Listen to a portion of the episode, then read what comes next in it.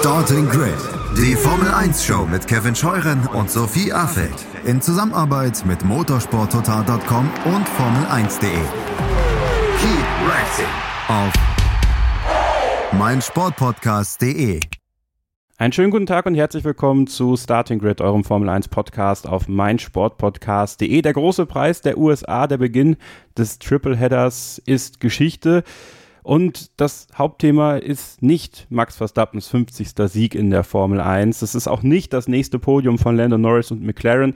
Es ist definitiv die Disqualifikation von Lewis Hamilton und Charles Leclerc nach dem Rennen und darüber müssen wir sprechen hier in dieser Ausgabe. Das tue ich, Kevin Scheure, natürlich nicht alleine, sondern mit meiner Co-Moderatorin Sophie Affelt. Hi Sophie.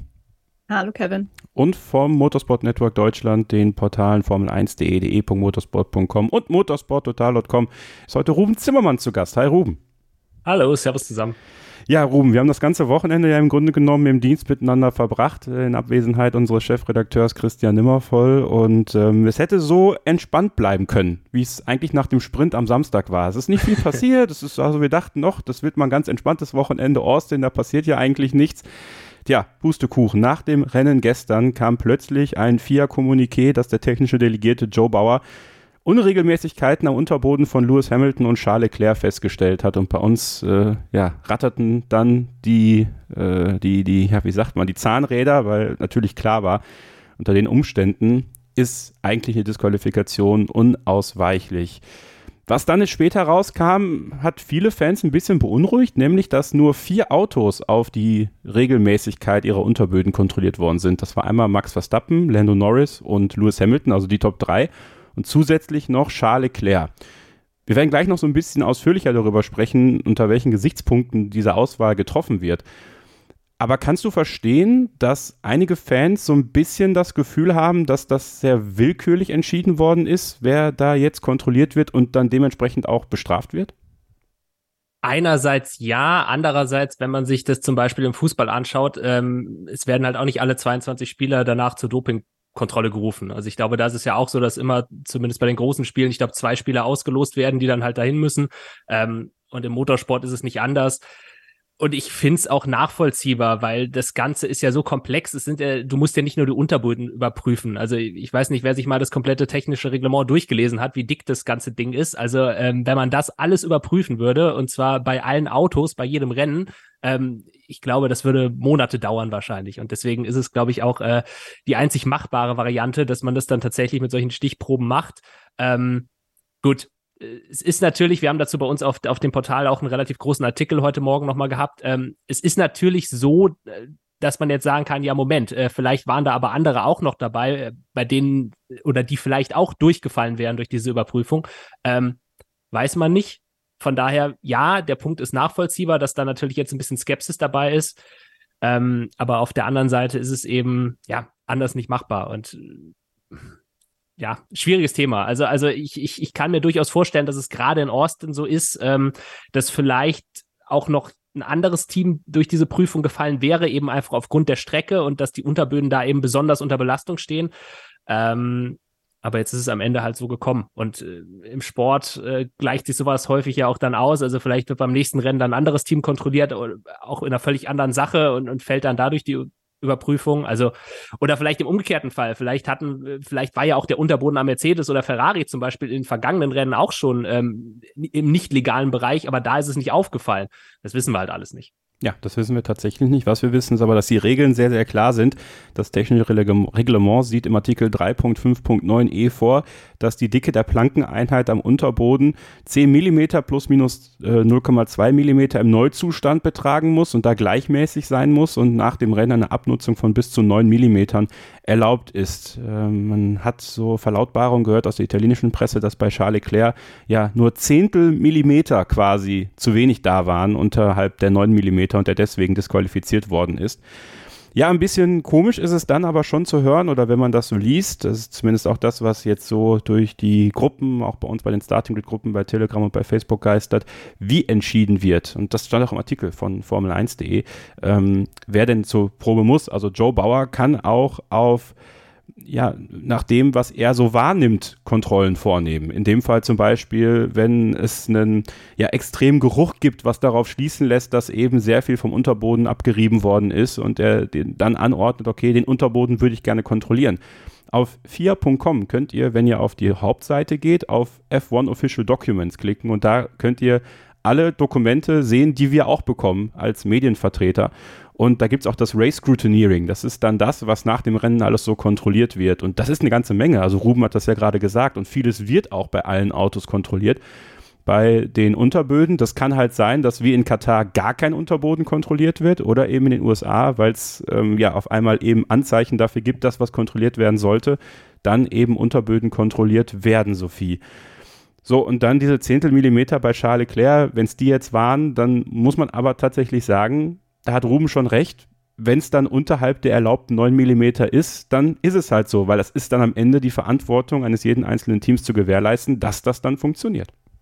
Ja, also es. Ist ja auch nicht das erste Mal, dass das jetzt so passiert ist, nicht nur in Bezug auf den Unterboden oder die Unterbodenplatte, sondern auch, wenn wir uns jetzt beispielsweise an Brasilien 2021 zurückerinnern mit dem DRS von Lewis Hamilton, da ja, hat er ja auch quasi eine technische Prüfung nicht bestanden. Das ging ja auch nur um Millimeter und ist auch mehr als fraglich, ob da überhaupt irgendwie ein Vorteil entstanden ist, aber trotzdem, Regeln sind dann irgendwie Regeln und gerade das ist halt eben eine Regel, die sehr, sehr schwarz-weiß ist, im Gegensatz zu vielen anderen Regeln, die wir in der Formel 1 so haben und wo man dann eben auch eigentlich glücklicherweise mal eine klare Entscheidung hat, auch wenn es ja dann für die Teams entsprechend natürlich blöd ist. Aber ähm, ja, natürlich, es sind schwierige Umstände gewesen. Das hatte Ruben jetzt eben auch schon angesprochen mit der Strecke, mit sehr vielen Bodenwellen, eben mit dem Sprintwochenende nur mit einem freien Training. Trotzdem muss man auch da sagen, es haben ja auch andere hinbekommen. Die Frage ist eben, wie viele, das wissen wir eben aktuell nicht, weil wir eben ja 16 Autos haben, die nicht kontrolliert worden sind. Also könnte durchaus sein, dass wir jetzt auch in den Top 10 ähm, noch ja, Leute haben, die durchaus profitiert haben und noch mehr profitiert haben, dadurch, dass sie jetzt noch mehr Punkte gesammelt haben als eh schon. Aber ja, du hast vollkommen recht. Im Ende ist es die Verantwortung des Teams und ähm, ich gehe jetzt mal davon aus, dass das auf jeden Fall nicht absichtlich passiert ist. Also klar, gerade jetzt in dieser Ground-Effekt-Ära ist es natürlich so, dass der Unterboden da ein sehr wichtiges Thema ist und umso näher du am Boden fahren kannst, desto mehr Abtrieb generierst du. Das ist jetzt halt seit dieser, ja, dieser Ground-Effekt wieder eine größere Rolle spielt, natürlich noch ein viel größeres Thema wieder geworden.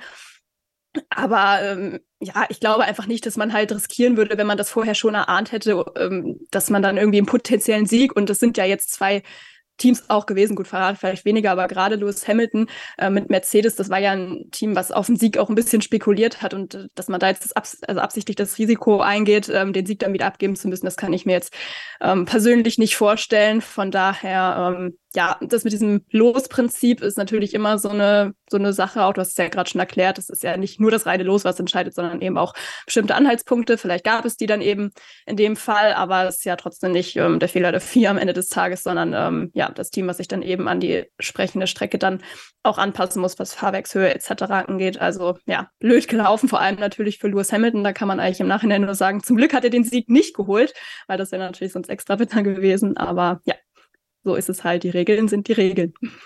Ruben, ist das deiner Meinung nach ja eine erneute Schwäche eigentlich des Sprint-Wochenendsystems, so wie es aktuell stattfindet? Weil wir haben dieses eine freie Training. Und das ist auch etwas, was zum Beispiel Andrew Shovlin, der Trackside Engineering Director von Mercedes, gesagt hat. Äh, er sagte in der Pressemitteilung nach dem Rennen, wir sind natürlich sehr enttäuscht, dass wir unseren Podiumsplatz verloren haben. Leider ist das eine der Tücken des Sprintformats, bei dem uns nur eine Trainingsstunde vor dem Inkrafttreten der Park Fermé-Regeln zur Verfügung steht. Der Verzicht auf Runden mit der Rennbenzinmenge in FP1 in Kombination mit einer so holprigen Strecke und den Streckenabschnitten, über die der Fahrer während des Grand Prix fahren muss, haben dazu beigetragen, dass der Verschleiß höher als erwartet ausfiel. Wir werden daraus lernen, aber auch das Positive aus dieser Erfahrung mitnehmen. Natürlich, wie immer, sehr diplomatisch bei Mercedes formuliert. Aber müsste man, weil wir haben den gleichen Fall ja in gewisser Weise bei Esteban Ocon gehabt, in Baku dieses Jahr noch, der am Samstag entschieden hat, dass man das Setup ändern wird. Man hat da, glaube ich, an der Radaufhängung noch was verändert, an den Aufhängungseinstellungen und damit einen Pitlane-Start provoziert, weil man eben den Unterboden schützen wollte, weil man vielleicht auch da das Gefühl hatte, oh, das könnte zum Problem werden muss man dieses Sprint-Wochenendsystem jetzt nochmal so ein bisschen überdenken, weil wenn das jetzt in Zukunft so weitergehen soll, dann kann man ja davon ausgehen, dass es bei Sprint-Wochenenden des Öfteren zu solchen Problemen kommen könnte, weil die Teams eben nach dem ersten freien Training am Samstag nicht mehr die Möglichkeit haben, straffrei Veränderungen vorzunehmen, die es vielleicht am Sonntag verhindern würden, dass eben Regularienverstöße vorliegen. Ja, ähm, einerseits glaube ich, dass man da jetzt erstmal abwarten muss, ob es tatsächlich wiederholt vorkommt, weil wir haben jetzt gerade schon drüber gesprochen, Austin ist halt in der Hinsicht einfach eine besondere Strecke. Ähm, wir haben jetzt das nächste Sprintwochenende in Brasilien in zwei Wochen schon wieder. Ähm, das wird natürlich dann sehr, sehr spannend, weil man da wahrscheinlich dann auch äh, vielleicht eben jetzt auch mit den Vorerfahrungen von Austin nochmal ganz genau drauf schauen wird, auf diese Unterböden. Ähm, ich glaube nicht, dass es per se ein Problem ist, aber ich glaube schon, dass es natürlich, ähm, das denken die sich bei Mercedes ja auch nicht aus, ich glaube, dass es tatsächlich einfach an diesem Sprintwochenende liegt. Und das betrifft ja jetzt auch nicht nur konkret dieses Thema mit den Unterböden, weil du hast einfach kaum Zeit, was zu testen. Du hast halt 60 Minuten ähm, und das halt auch nur in dem Fall, wenn das Auto wirklich fährt. Das denken wir an Lance Stroll zurück zum Beispiel, der hatte quasi gar kein Training an diesem Wochenende. Ähm, von daher, und das ist ja auch etwas, was Max Verstappen zum Beispiel immer wieder bemängelt, ähm, sind solche Sprintwochenenden natürlich schon in gewisser Weise ein kleines Würfelspiel, weil du kannst entweder sagen, okay, du fährst mit deinem Basis-Setup, riskierst nichts, ähm, bist aber auf der sicheren Seite, oder du sagst, ähm, du versuchst vielleicht was, was du aber im Endeffekt gar nicht vernünftig testen kannst, weil die Zeit gar nicht da ist und entweder das funktioniert halt oder das funktioniert halt nicht.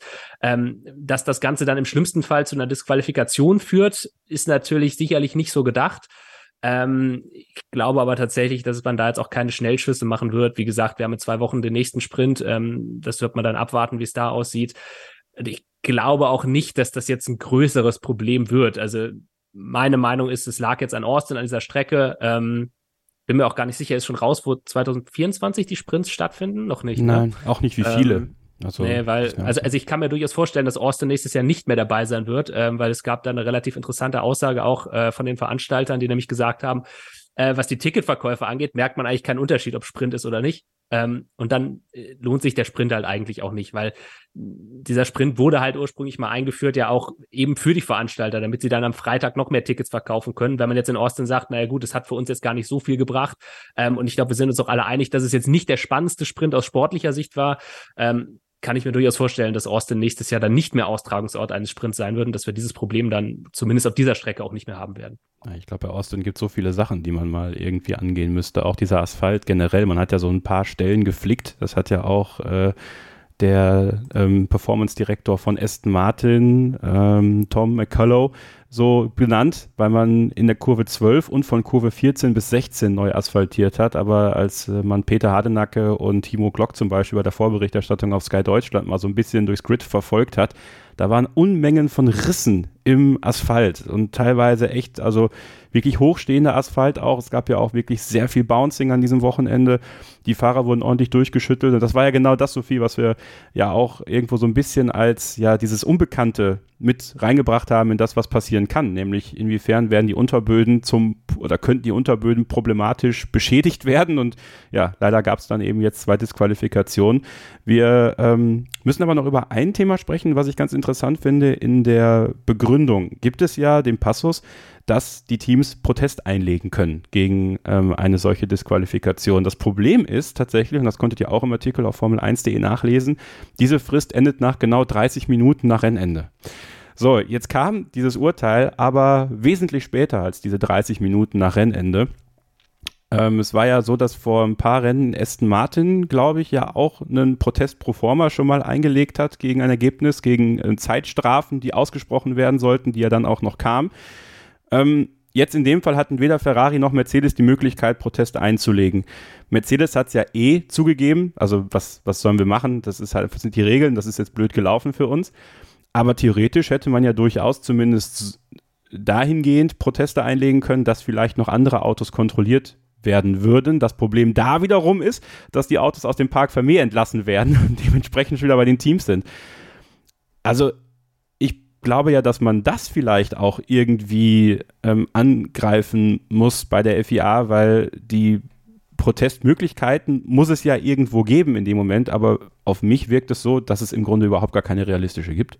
Aber, aber da nochmal kurz zur Klarstellung. Ja. Ähm, ich habe es auch gerade nochmal nachgelesen. Also Ähm, sie können natürlich Protest einlegen gegen dieses, äh, also gegen die Strafe. Dagegen hätten sie Protest ja. einlegen können. Ähm, wogegen sie keinen Protest einlegen können, ist eben das Rennergebnis. Also, also eben die Möglichkeit, dass man sagt, hey, schaut euch die anderen Autos nochmal an. Ah, das war jetzt halt in dem Fall das Problem. Okay, also sie könnten Protest einlegen quasi gegen ihre eigene Strafe, aber genau, das, das geht.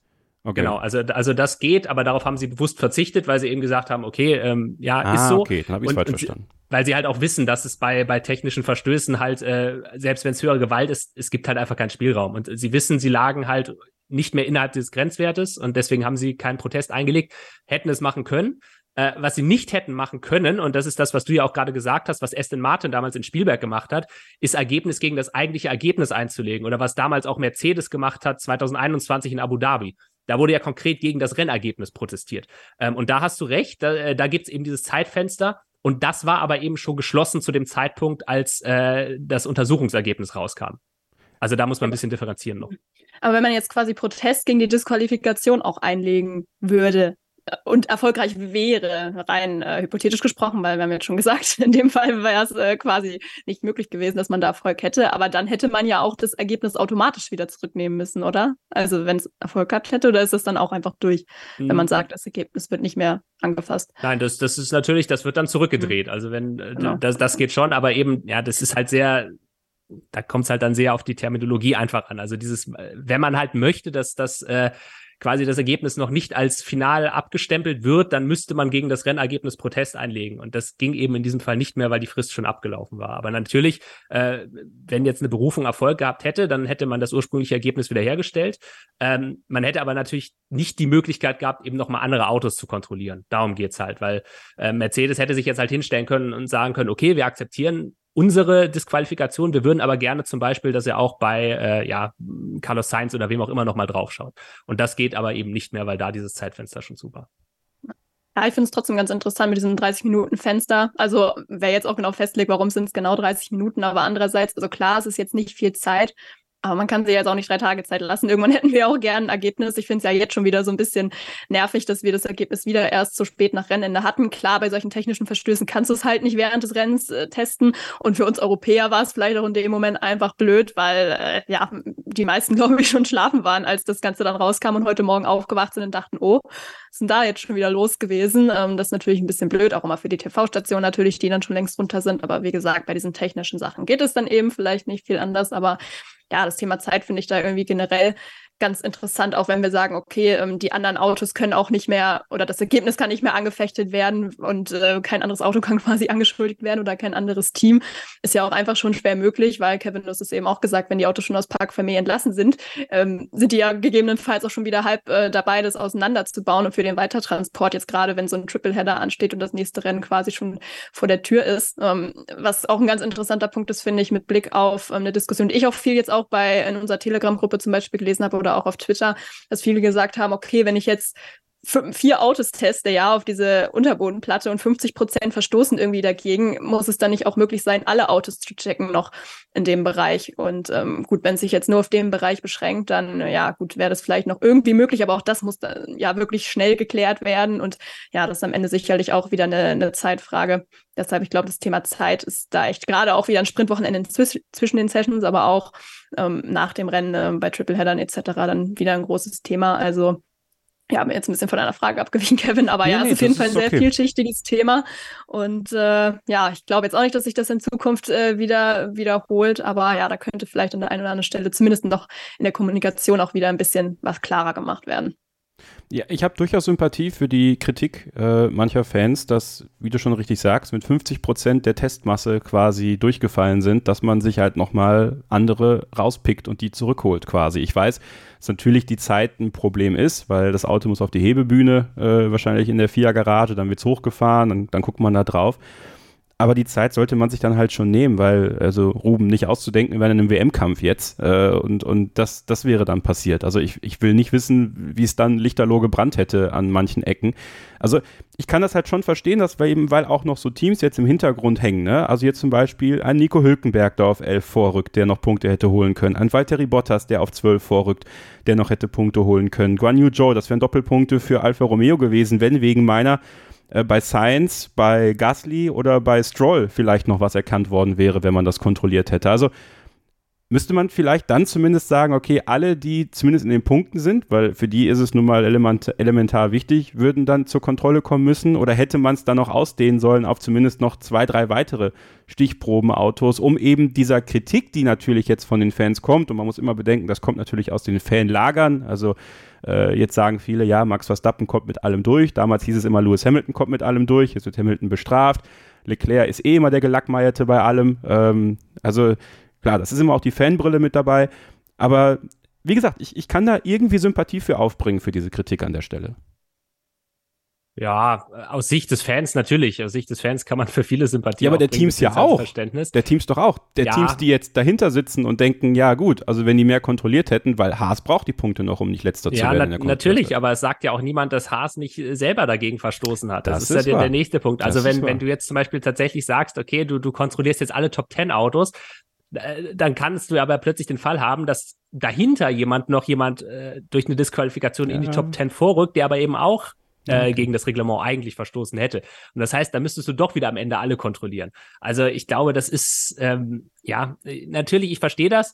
Ähm, aber am Ende des Tages ist es ja auch eine Geldfrage und äh, es ist, wenn man in der Vergangenheit so ein bisschen auch das ganze Thema verfolgt hat, dann ist die FIA ja sowieso schon ähm, ja eigentlich auf, auf 120 Prozent, was das angeht. Und das ist ja auch ein Thema, ähm, was von Seiten der FIA immer wieder angesprochen wurde, dass man eben unglaubliche Arbeitslast hat, um diese ganzen Dinge in der Formel 1 zu kontrollieren. Und dabei geht es ja nicht nur um diese technischen Dinge, sondern noch ganz viele andere Sachen auch. Ähm, und ich glaube, wenn man da jetzt ein un, ähm, unerschöpfliches Budget hätte, dann würde man einfach noch 100 Leute mehr einstellen. Dann hätte man wahrscheinlich auch die Kapazität, dass man alle Autos untersuchen könnte. Ähm, ich glaube aber tatsächlich, dass das so, wie es aktuell ist, äh, ja, einfach, einfach nicht durchführbar ist. Ähm, und Sophie hat es ja auch gerade schon angesprochen, die Teams müssen ja irgendwann die Autos auch wieder zurückbekommen. Du kannst ja jetzt nicht ein Auto nach dem anderen, gerade bei so einem Tripleheader, äh, dir noch anschauen. Dann bist du halt irgendwie bis morgens um, um weiß ich nicht was, drei Uhr, vier Uhr oder noch länger beschäftigt. Ähm, die Teams haben ja Zeitpläne. Also die Autos, die werden ja jetzt jetzt längst schon wieder abgebaut. Die sind ja jetzt schon auf dem Weg nach Mexiko. Und wenn du dann noch äh, einen Tag lang irgendwelche extra Untersuchungen hast, also ich, das funktioniert halt einfach nicht. Ähm, von daher, natürlich, ich verstehe diesen Kritikpunkt. Ähm, es ist sicherlich auch nicht zu hundertprozentig sauber, dass du halt sagst, wir kontrollieren vier von 20 Autos und wenn die anderen 16 gegen äh, diese Regel verstoßen haben, gut, dann haben sie halt Glück gehabt, weil sie wurden nicht kontrolliert da hast du natürlich dann am Ende einfach Pech und es ist auch irgendwo unfair und das verstehe ich auch aus Sicht des Fans und des Teams. Ähm, trotzdem fehlt mir persönlich eben einfach so ein bisschen der, ja, die Vorstellungskraft, dass das oder ich glaube, es ist halt einfach nicht möglich, alle Autos zu kontrollieren. Und diese hundertprozentige Sicherheit, die hättest du eben nur dann. Aber auch da komme ich wieder auf mein Beispiel nochmal ganz kurz vom Anfang zurück. Du kontrollierst halt auch im Fußball nicht alle 22 Spieler, ob sie jetzt gedopt haben oder nicht. Also da kann es auch sein, dass jemand Glück hat und durchkommt. Das ist halt im Sport so und hundertprozentige Sicherheit wird es nicht geben. Das ist leider in dem Fall auch ganz genauso.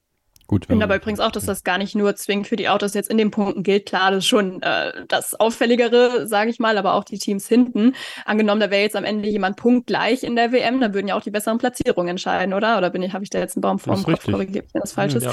Ähm, klar, kann dann ist sehr unwahrscheinlich, ja, aber gerade bei den Teams hinten, ne, Alfa Romeo, Haas ist Alpha Tauri, das kann ja schon in der Theorie noch passieren und dann betrifft die das ja genauso. Klar, ähm, ist dann vielleicht in der Wichtigkeit nicht so wichtig wie beispielsweise ein Titelkampf vorne, aber auch da geht es ja um Millionen am Ende des Tages. Von daher auch da dann irgendwie nicht so ganz sauber. Da muss man dann vielleicht auch Prioritäten setzen. Am Ende, ja, komme ich auch da an dem Punkt an, den Ruben gerade ähm, ja auch mehrfach beschrieben hat. Es geht wahrscheinlich einfach nicht in Perfektion, aber so ein Geschmäckle, das bleibt dann halt doch irgendwie am Ende des Tages. Das bleibt es definitiv und das wird auch, glaube ich, hundertprozentig in Mexiko am Medientag äh, ein Thema werden, dann auch am Freitag, wenn die Teamchefs in die äh, Repräsentantenpressekonferenz kommen. Also das könnte dann auf Formel1.de und dann in den Livestreams ähm, am Samstag und Sonntag, äh, sowohl auch in den Videos am Donnerstag und Freitag dann mit Sicherheit auf dem YouTube-Kanal von Formel1.de nachvollziehen. Wir machen jetzt eine kurze Pause und dann sprechen wir über die Updates, die nach Austin gebracht worden sind, weil das natürlich auch ein sehr interessanter Zeitpunkt war und man kann tatsächlich sagen, ähm, nicht bei allen Teams diese Updates so gefruchtet haben, wie sie sich das vorgestellt haben. Wir analysieren das ein bisschen gleich hier bei Starting Grid, dem Formel 1 Podcast auf meinsportpodcast.de. Hey, Malte Asmus von meinsportpodcast.de hier. Ab März geht's weiter mit unseren 100 Fußballlegenden. Staffel 4 bereits. Freut euch auf Zlatan Ibrahimovic, Michel Platini, Cesar Luis Minotti, Paolo Maldini, um nur mal vier zu nennen. Und bis wir mit der vierten Staffel kommen, hört doch einfach noch mal rein in die bisherigen drei Staffeln. Ronaldinho, Sepp Meyer, Gary Lineker, Lothar Matthäus und viele weitere warten da auf euch. 100 Fußballlegenden. Jetzt. Überall, wo es Podcasts gibt. Zurück bei Starting Grid, dem Formel 1 Podcast auf meinsportpodcast.de und nach Austin zu einem Sprintwochenende mit nur einem freien Training haben dann doch einige Teams Updates mitgebracht, die ja, durchaus in die Tiefe gegangen sind und die auf einen neuen Weg leiten sollten. Wir beginnen tatsächlich bei dem Team, was zumindest eine Disqualifikation abbekommen hat, nämlich Mercedes. Die haben am Unterboden ein bisschen was verändert, ähm, haben den Unterbodenkörper, aber auch die Unterbodenkanten ähm, verändert und versucht, gerade im hinteren Bereich ein bisschen mehr Performance zu erreichen. Und da kann man grundsätzlich sagen, Ruben, das hat geklappt. Also Lewis Hamilton hat sich lobend geäußert, dass dieses Update auf jeden Fall ihm auf der Hinterachse geholfen hat. Ironisch ist es dann aber, dass genau die Prüflöcher hinten das Problem waren, die bei Lewis Hamilton wohl zu abgefräst waren. Also dieses Update Fluch und Segen gewesen für Mercedes dann jetzt? Ja, ich weiß tatsächlich nicht, ob die Disqualifikation am Ende jetzt an dem Update lag. Und äh, übrigens auch ein ganz guter Punkt. Ich weiß tatsächlich auch gar nicht, ähm, ob das Ganze überhaupt wirklich Performance gebracht hat. Also wenn, wir reden hier über so kleine Überschreitungen. Wir hatten das Beispiel ja auch damals äh, 2021 mit dem Heckflügel von Lewis Hamilton, äh, als er auch disqualifiziert wurde, ähm, wo es, glaube ich, auch zumindest von Mercedes damals gesagt wurde, also ja, es war streng genommen Verstoß gegen das technische Reglement von 0,1 Millimeter oder wie viel das damals war, aber es hat halt eigentlich keine Performance gebracht. Ähm, bin jetzt nicht nah genug dran an diesen Autos, um das sagen zu können, wie es in diesem Fall ist. Ich kann mir aber durchaus vorstellen, dass tatsächlich ähm, man zwar außerhalb dieser Grenzwerte lag jetzt bei Hamilton und Leclerc, dass es aber eigentlich gar, gar keinen Performance-Vorteil gebracht hat. Ähm, ist aber nur meine persönliche Meinung. Kann man, ähm, kann man nicht ja. zumindest mal sagen, dass gefühlsmäßig die, die, die, die schnellere Pace von Hamilton, gut, Topspeed, da sind sie immer noch äh, hinten dran gewesen, aber die grundsätzliche Pace vielleicht dahingehend besser wurde, dass man das Auto tiefer fahren konnte. Das ist ja auch etwas, was jetzt einige sagen, äh, dass eben der Unterboden so abgefräst worden ist, weil Mercedes zum ersten Mal seit langem wieder die Möglichkeit hatte, das Auto so ziemlich tief zu fahren und dementsprechend halt auch mehr, mehr Downforce zu generieren. Ja, ich glaube aber, die Teams fahren grundsätzlich immer so, so tief, wie sie irgendwie können. Ähm, in dem Fall war es jetzt wahrscheinlich einfach eine Nummer drüber. Aber nochmal, ich glaube nicht, dass das jetzt den Ausschlag gegeben hat, dass Hamilton plötzlich pro Sekunde ein oder zwei Zehntel schneller gefahren ist. Ähm, das, das wird wahrscheinlich, wenn es einen Performance-Vorteil überhaupt gab, dann wird der minimal gewesen sein. Aber natürlich von der Theorie her stimmt es absolut. Äh, je tiefer du fahren kannst, das ist bei diesen aktuellen Formel 1 Autos so, desto mehr Performance bekommst du einfach, klar. Ähm, grundsätzlich glaube ich auch, dass dieses Update funktioniert hat, äh, auch wenn man, wenn man hört, was die Fahrer sagen. Interessanterweise übrigens auch George Russell, der ja kein gutes Wochenende hatte, ähm, der aber auch gesagt hat, ähm, dass dieses Update ihn positiv überrascht hat, dass er sich eigentlich gar nicht so viel davon erwartet hatte. Ähm, und Lewis Hamilton, der ja gesagt hat, ähm, dass es auch gar nicht so sehr eigentlich um die Rundenzeit geht, ähm, sondern dass es ihm vor allem Selbstvertrauen gegeben hat. Und dieses Selbstvertrauen kann dann eben im Umkehrschluss auch wieder Rundenzeit wert sein. Ähm, aber ich glaube tatsächlich, es geht eher darum, also, also gar nicht so sehr, dass Mercedes da jetzt irgendwas gefunden hat, was zwei oder drei Zehntel bringt, weil so viel hat es auch nicht gebracht, glaube ich, ähm, sondern einfach, dass man nochmal die Richtung bestätigt hat. Das haben sie ja auch vorher immer gesagt, dass man mit diesem Update zwar natürlich schneller werden möchte, dass man vor allem aber auch diese Richtung bestätigen möchte, ähm, in die man 2024 dann geht. Ähm, und ich glaube, in der Hinsicht ist das, ist das ein sehr positives Wochenende für sie gewesen. Ähm, zumindest wenn man, wenn man sich das anhört, was äh, die Fahrer und auch Toto Wolf so gesagt haben nach dem Rennen. Ähm, und ja, müssen wir jetzt mal schauen, wie das in Mexiko weitergeht. Ähm, ich glaube aber tatsächlich, dass Mercedes, ähm, wenn man diese Disqualifikation jetzt mal rausnimmt, ähm, eigentlich ein Wochenende in Austin hatte, mit dem sie sehr zufrieden sein können. Trotzdem so viel interessant, dass wieder die Diskrepanz zwischen George Russell und Lewis Hamilton zu erkennen war. Ne? Bei jedem Update bleibt es bei Mercedes so, dem einen liegt es ein bisschen mehr, dem anderen liegt es ein bisschen weniger. Du bist gemutet. Sorry, Anfängerfehler. Ähm, so richtig erklären kann ich es mir nach wie vor auch nicht. Ähm, ist schon auffällig, ich meine, es kann doch einfach sein, dass George Russell jetzt ein schlechtes Wochenende hatte. Ja, ist jetzt auch nicht unmöglich, wobei er ja die letzten Wochen seit der Sommerpause eigentlich sehr souverän aufgetreten ist. Klar, hier und da auch mal Pech gehabt, aber so rein vom Speed her war er eigentlich sehr, sehr gut dabei, auch im Vergleich zu Hamilton. Von daher, ja, aber ich dabei ruhen würde ich auch erstmal Mexiko oder vielleicht auch den ganzen Tripleheader nochmal abwarten, ähm, bevor man da irgendwie auch, was die Fahrer angeht, ein, Zwischenfazit zieht. Ich finde es halt auch schwer, zu beurteilen, weil Austin, das wissen wir ja auch, eine absolute Hamilton-Strecke ist. Ja, also ich glaube, der war da immer in den Top 4 sogar in seiner Karriere oder so. Also, äh, ja gut, ja jetzt halt mit der Disqualifikation, aber äh, ist einfach eine Strecke, die ihm sehr gut liegt und ich kann mir vorstellen, dass da schon auch so ein gewisser Hamilton-Faktor dann vielleicht irgendwie dabei war, dass ähm, George Russell dann vielleicht ein bisschen schlechter aussah, als er am Ende des Tages eigentlich wirklich war. Aber trotzdem ist es eben auffällig, am Anfang der Saison war George Russell eigentlich der schnellste. Dann kam irgendwann das Monaco-Update. Da war Hamilton dann irgendwie ein bisschen besser. Dann kam George Russell wieder zurück. Jetzt das nächste Update. Ähm, Hamilton gerade wieder ein bisschen besser. Also es ist faszinierend. Vielleicht ähm, liegt es eben auch daran, dass sie einfach nicht die gleichen Dinge am Auto bevorzugen, auch was, was Setup etc. angeht. Ich weiß jetzt nicht, ob sie da auch unterschiedliche Sachen gefahren sind noch an diesem Wochenende oder nicht, aber ja, kann ja durchaus sein, dass sie da auch unterschiedliche Präferenzen haben. Aber ja, muss man, glaube ich, beobachten, wie es weitergeht. Zumindest eine positive Sache, dadurch, dass sie nicht so ganz auf Augenhöhe waren, dann konnten sie sich wenigstens dieses Mal nicht in die Karre fahren. Das ist, glaube ich, nach den letzten beiden Rennwochenenden dann äh, ja zumindest ein kleiner positiver Aspekt mit Blick auf das interne Teamduell. Positive Aspekte hat man auch bei Alpha Tauri gefunden. Ähm, und wir kommen jetzt zu drei Teams, die auf jeden Fall gerade am Testen sind, was 2024 passieren soll. Also sowohl Alpha Tauri als auch Aston Martin und Haas sind auf der Suche danach, äh, wie man 2024 das Auto ausrichtet. Und Alpha Tauri, die ja in dieser Saison schon mal ein sehr intensives Upgrade-Paket gebracht haben, haben das jetzt auch noch mal ein Stück weit nach Austin gebracht. Äh, unter anderem auch ein neues Chassis, dann aber auch, und wenn auch am Unterboden, ähm, diese Coke-Flaschenform wurde nochmal angepasst und auch der Hinterachsenbereich wurde nochmal ein bisschen angefasst. Und man kann am Ende sagen, Yuki Tsunoda äh, mit einer blitzsauberen Leistung durch Disqualifikation von Leclerc und Hamilton mit der schnellsten Runde Achter geworden. Daniel Ricciardo rückt auf Platz 15 vor. Dem kann man vielleicht so ein bisschen Welpenschutz noch geben, äh, wenn das bei Ricciardo komisch klingt, aber sein erster Einsatz nach der schweren Handverletzung, da konnte man keine Wunder erwarten, war dann auch am Ende, so wie Sophie das richtig getippt hat, äh, letzter gewerteter Fahrer. Also ich glaube, die können jetzt nach dem Austin-Wochenende prinzipiell mal ganz optimistisch reinblicken. Das war eine insgesamt gute Performance mit einem offensichtlich funktionierenden Update-Paket. Ähm, du müsstest mir nochmal auf die Sprünge helfen. Wann haben sie nochmal das letzte Update gebracht? Das ist noch gar nicht so lange her. Ich glaube, das war in Singapur, oder? Singapur, glaube ich auch. Ja. ja.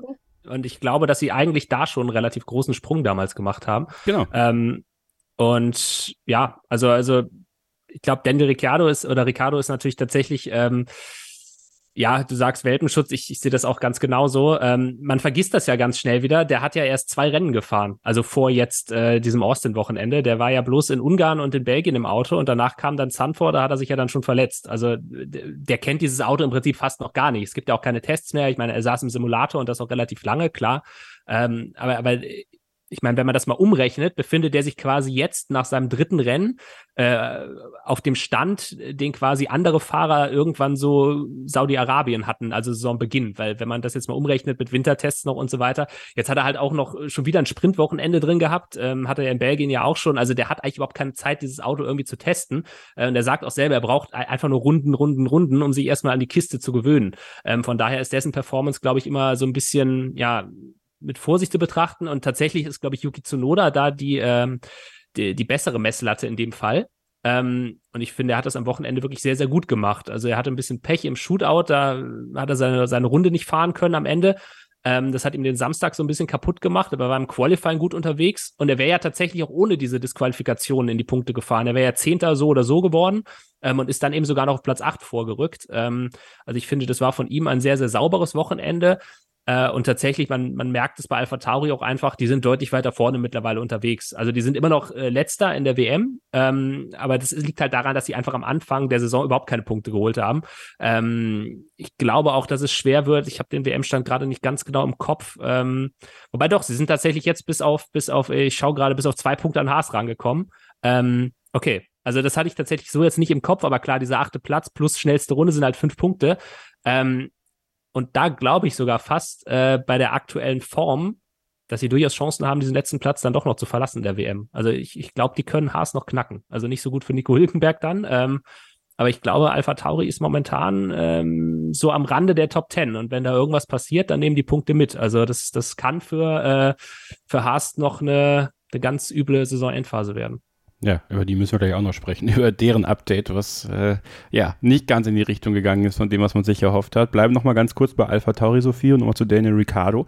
Ähm, eben aufgrund dessen, dass er jetzt wieder ins Auto gestiegen ist, auf einer Strecke, die, die ihm natürlich auch liegt. Also er mag es in Austin grundsätzlich. Trotzdem, das ist eine Strecke, die geht schon intensiv auf die Handgelenke. Äh, wenn man die ganzen Kurvenschlängeleien, die engen Kurven, die Haarnadeln mit einbezieht, dann ist das schon auch eine Belastung dann kann man doch eigentlich sagen, wenn man jetzt das Rennen mal abrechnet, was man aber, glaube ich, auch aufgrund seiner Strategie so ein bisschen anders bewerten muss. Also er ist ja dann noch etwas später auf die weichen Reifen gegangen. Ich glaube, man hat da ja auch erstmal mit einer Einstop-Strategie versucht äh, zu handeln. Das hat nicht funktioniert. Deswegen ist er am Ende auch letzter geworden. Äh, aber bis dahin das ganze Wochenende eigentlich gut bei der Musik gewesen. Also dafür, dass er jetzt so lange draußen war, war das angemessen. Ich finde auch, es war jetzt keine super auffällige Leistung, aber er ist eben auch nicht negativ aufgefallen. Also ich glaube, es konnte jetzt auch keiner erwarten, dass er da jetzt auf einmal, keine Ahnung, auf Platz fünf fährt oder so. Von daher war es durchaus im Rahmen dessen, was ich auch erwartet hätte. Ich finde, man hat auch ganz gut gesehen. Ähm, klar, Freitag musste er sich echt erstmal wieder reinfuchsen, aber dass er sich auch am Samstag dann schon steigern konnte, ich glaube, da zählt halt einfach auch jede Runde, die man dann irgendwie mitnehmen kann, um sich wieder an das Auto zu gewöhnen, das Auto noch besser kennenzulernen. Das hat Ruben ja eben schon angesprochen, dass es eigentlich ja, echt quasi noch gar nicht kennt kennt. Also von daher, ähm, ja, echt so ein bisschen so ein Rookie-Gefühl dann trotzdem bei ihm. Und ich glaube, das Wichtigste ist einfach für ihn, dass er ja auch wirklich gar keine Schmerzen hatte, so wie ich das jetzt mitbekommen habe, war das ja wirklich gar kein Thema. Und ich glaube, ähm, das ist natürlich auch wichtig, dass er da jetzt auf keine Weise äh, eingeschränkt ist, ähm, weil ja, ist natürlich unschön, wenn da dann bei, bei der nächsten kleinen Berührung irgendwie wieder was zu Bruch geht oder generell mit Schmerzen lässt es sich, glaube ich, auch generell nicht so gut fahren. Und ich glaube, da wollte man einfach nichts riskieren. Ähm, er war ja auch schon im Simulator die Woche davor, hätte, glaube ich, in der Theorie eventuell auch schon fahren können, aber auch da ist man eben auf Nummer sicher gegangen. Und ich bin mir sicher, eigentlich hätte Daniel Ricciardo dieses Rennen auch gern gefahren in Katar. Aber ja, auch da mit den Bedingungen war es, glaube ich, genau richtig, da zu warten. Und dadurch, dass er den Vertrag für nächstes Jahr jetzt eh schon hat, ähm, war da ja auch jetzt der Druck nicht so groß, dass er da jetzt noch unbedingt ähm, ein, bei einem Rennen mehr was zeigen muss, ob es jetzt vier oder fünf sind, hat er jetzt, glaube ich, nicht so den riesen Unterschied gemacht. Und ja, ich glaube, für ihn geht es jetzt einfach darum, sich jede Woche weiter kontinuierlich zu steigern, ähm, mindestens auf Zunoda-Niveau dann zu kommen. Und ja, ich glaube, richtig interessant wird es dann natürlich erst im nächsten Jahr, wenn er dann auch wirklich die ganze Vorbereitung auch über den Winter dann mitgemacht hat.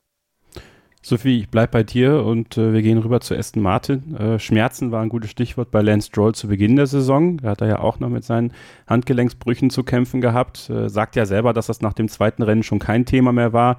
Die Onboard bei so manchem Rennen hat aber, glaube ich, ein bisschen was anderes gezeigt. Also hat hin und wieder dann doch mal die Handgelenke gelockert und äh, man hat durchaus gemerkt, dass ihn das noch sage ich mal, zumindest vielleicht unterbewusst ein bisschen beeinflusst hat. Und Fernando Alonso, für den es ja sehr gut losging zu Beginn der Saison, der hat seit ein paar Wochen große Schmerzen und zwar mit der Performance des Aston Martin. Und da wollte man Abhilfe schaffen und ihn nach Austin noch ein Update mitbringen. Da hat man auch die Unterbodenkanten verändert, den Diffusor, ähm, auch die Coke-Flaschenform, also die, die Motorenabdeckung und den Beamwing verändert und man hat sich dann von Samstag auf Sonntag entschieden, na, das war dann doch nicht so das Richtige. Man ist bei Fernando Alonso zurück auf die Katar-Spezifikation gegangen, das heißt, da hat man wieder auf das Vor-Update-Paket gewechselt und Lance Stroll ist zwar mit dem Update-Paket gefahren, aber auch da hat man am Setup was verändert und deswegen sind beide aus der Boxengasse gestartet. So, Jetzt muss man festhalten, trotzdem war im Rennen Fernando Alonso grundsätzlich mal schneller als Lance Stroll und bis kurz vor seinem Ausscheiden auch vor Lance Stroll. Ähm, trotzdem muss man auch Stroll loben, der erstens gut mitgehalten hat mit seinem Teamkollegen, einige gute Überholmanöver hatte und eben dann am Ende das Ding auch nach Hause gebracht hat mit dem Austin-Update. So, das finde ich jetzt bei Aston Martin so unfassbar interessant. Einerseits hat Alonso durchaus eine Pace gehabt, die natürlich nicht dem entsprochen hat, was zu Beginn der Saison war, nämlich irgendwo Podiumskandidat zu sein, aber ähm, sie war stabil genug. Und bei Lance Stroll wiederum hat zumindest das Austin-Update mit den Setup-Veränderungen nicht komplett reingeschissen. Also irgendwie äh, interessantes Wochenende bei Aston Martin. Ja, total. Also eigentlich ja bis, du hast es gerade schon ein bisschen angesprochen, bis zum Rennen eigentlich ein ziemlich schwarzes Wochenende, muss man sagen. Ja, also gerade Lance Stroll äh, wieder ziemlich vom Pech auch verfolgt wurde, muss man sagen. Ich meine, ja, es liegt jetzt nicht immer am Pech, dass er seine Leistung nicht so abrufen kann, aber ja, auch dieses Wochenende da, ähm, ja, war er schon nicht von Glück gesegnet, das kann man, glaube ich, schon so sagen. Aber ja, es ist wirklich sehr interessant, weil theoretisch wären ja wirklich beide Fahrer trotz Start aus der Boxengasse am Ende in den Punkten gelandet. Ich glaube, Fernando Alonso hätte es sogar mit den Strafen jetzt fast auf Platz 5 schaffen können, was ja wirklich ähm, gut im Vergleich zum Saisonbeginn nicht so gut ist, aber im Vergleich zu den restlichen Ergebnissen der vergangenen Wochen eigentlich dann doch ein ordentliches Resultat gewesen wäre. Ähm, ja, und ich bin jetzt sehr gespannt, ehrlicherweise, was man aus diesem Rennen jetzt für die kommenden Wochen mitnimmt, weil auch das hast du jetzt gerade schon angedeutet. Bei diesem Ergebnis, es bleiben jetzt irgendwie doch ein paar Fragezeichen, weil eben beide trotz eigentlich komplett unterschiedlicher Spezifikationen doch sehr auf Augenhöhe unterwegs waren. Und jetzt stellt sich eben die Frage, okay, lag das jetzt oder spricht das für die Leistung von Lance Stroll und die Updates oder spricht es gegen die Leistung von Fernando Alonso und die ähm, alte Spezifikation? Gut, Fernando Alonso hat jetzt auch gesagt, er war selbst auch nicht so richtig zufrieden mit seiner Leistung am Wochenende. Ist die Frage, ob man das dann auch wieder noch mit einberechnen muss. Also es sind wirklich sehr viele Variablen, die man jetzt, glaube ich, erstmal auseinandernehmen muss. Aber auch da sind wir wieder beim äh, Thema Tripleheader. Es bleibt jetzt bis Mexiko eben auch nicht viel Zeit, um das dann genauer zu analysieren. Ähm, ich glaube, es macht schon Mut, dass man zumindest die Entscheidung auch getroffen hat, ähm, zu sagen, okay, wir starten aus der Boxengasse, nehmen das in Kauf. Ich meine, viel verloren haben sie dabei ja nicht und äh, machen eben diesen Test, dass wir eben einen Vergleich haben, auch wenn man aus dem jetzt erstmal schlau werden muss. Aber ähm, ja, ich glaube, das Rennen hat grundsätzlich dann schon ein bisschen mehr Mut gemacht, ähm, weil man das, glaube ich, nicht erwartet hätte nach dem Freitag und auch nicht den Samstag, wo es ja wirklich gar nicht rund lief. Klar, Platz vier in der WM, ich glaube, den wird man jetzt so oder so nicht mehr zurückbekommen in diesem Jahr. Den hat man ja McLaren verloren an diesem Wochenende. Aber ich glaube, es geht jetzt eh eher darum, die richtige Richtung dann für 2024 einzuschlagen. Und da bin ich jetzt gespannt, wie es auch in den kommenden Wochen weitergeht, weil ja, ich glaube, jetzt dieses Sprintwochenende zu Beginn war natürlich dann nicht, ähm, nicht unbedingt oder waren nicht die einfachsten Umstände für dieses Update dann dann auch ums einzuführen. Unser ehemaliger Kollege Ole Waschkau hat hier auf die Lanze für Lance gebrochen, Ruben. Müssen wir das an diesem Wochenende auch mal wieder tun? Also könnte das so ein Brustlöser-Wochenende für ihn mal gewesen sein, nach all dem Mist, den er da auch die letzten Wochen abbekommen hat. Natürlich auch von uns irgendwo, logischerweise. Da können wir uns ja nicht von frei machen. Und das macht ja auch, äh, ja, manchmal auch ein bisschen Spaß, ähm, ihn da so ein bisschen zu triezen vielleicht. Aber man macht es ja auch irgendwo, glaube ich, um eine Reaktion zu bekommen, ja, und um zu sehen, ja, der hat noch Bock, da ist noch Feuer drin, der möchte das noch mit der Formel 1. Und das, finde ich, hat er jetzt am Sonntag sehr solide, sogar im Grunde für seine Verhältnisse in den letzten Wochen sehr gut gemacht. Ja, ich finde tatsächlich, wenn man ihn sieht und seine ganze Art und wie er sich gibt, auch im Fahrerlager, dann, dann entsteht halt schnell dieser Eindruck, der hat eigentlich gar keinen Bock mehr auf Formel 1, der genau, hat schon abgeschlossen mit dem Ganzen. Ja. Ähm, und tatsächlich, aber ich habe auch wirklich den Eindruck im Rennen, also wenn er dann einmal im Cockpit sitzt, äh, dann ist da auch definitiv Feuer dabei. Also auch diesen Ausraster, den er jetzt da hatte in Katar am, am äh, Wochenende oder vor zwei Wochen, ähm, der zeigt ja eigentlich auch nur, dass, dass er das Ganze eben nicht nur emotionslos hinnimmt und sagt, ja, okay, bin ich halt wieder im Q1 raus, ist mir egal, sondern der will schon Erfolg haben. Und ähm, in den Rennen bin ich teilweise auch ähm, positiv überrascht, einfach wie aggressiv er dann auch fährt und wirklich auch gute Manöver zeigt. Ähm, und an diesem Wochenende war es natürlich jetzt so, dass bis zum Rennen zwar die Pace von Aston Martin insgesamt unglaublich schlecht war, ähm, dass er selber aber für seine Verhältnisse relativ nah an Fernando Alonso dran war. Also ich glaube, es waren so ein, zwei Zehntel. Alonso war immer noch vorne. Ähm, aber es ist nicht so, dass er jetzt Troll komplett abgebügelt hätte. Ähm, das war relativ knapp, der Abstand zwischen den beiden. Ähm, ja, so wie du sagst, das war für ihn, ob es jetzt so ein Brustlöser-Wochenende war, weiß ich nicht, weil dazu war wahrscheinlich das Ergebnis am Ende insgesamt dann doch nicht gut genug. Dafür hätte es dann vielleicht doch eher mal ein Podium gebraucht, aber das ist halt mit dem Auto aktuell schwierig.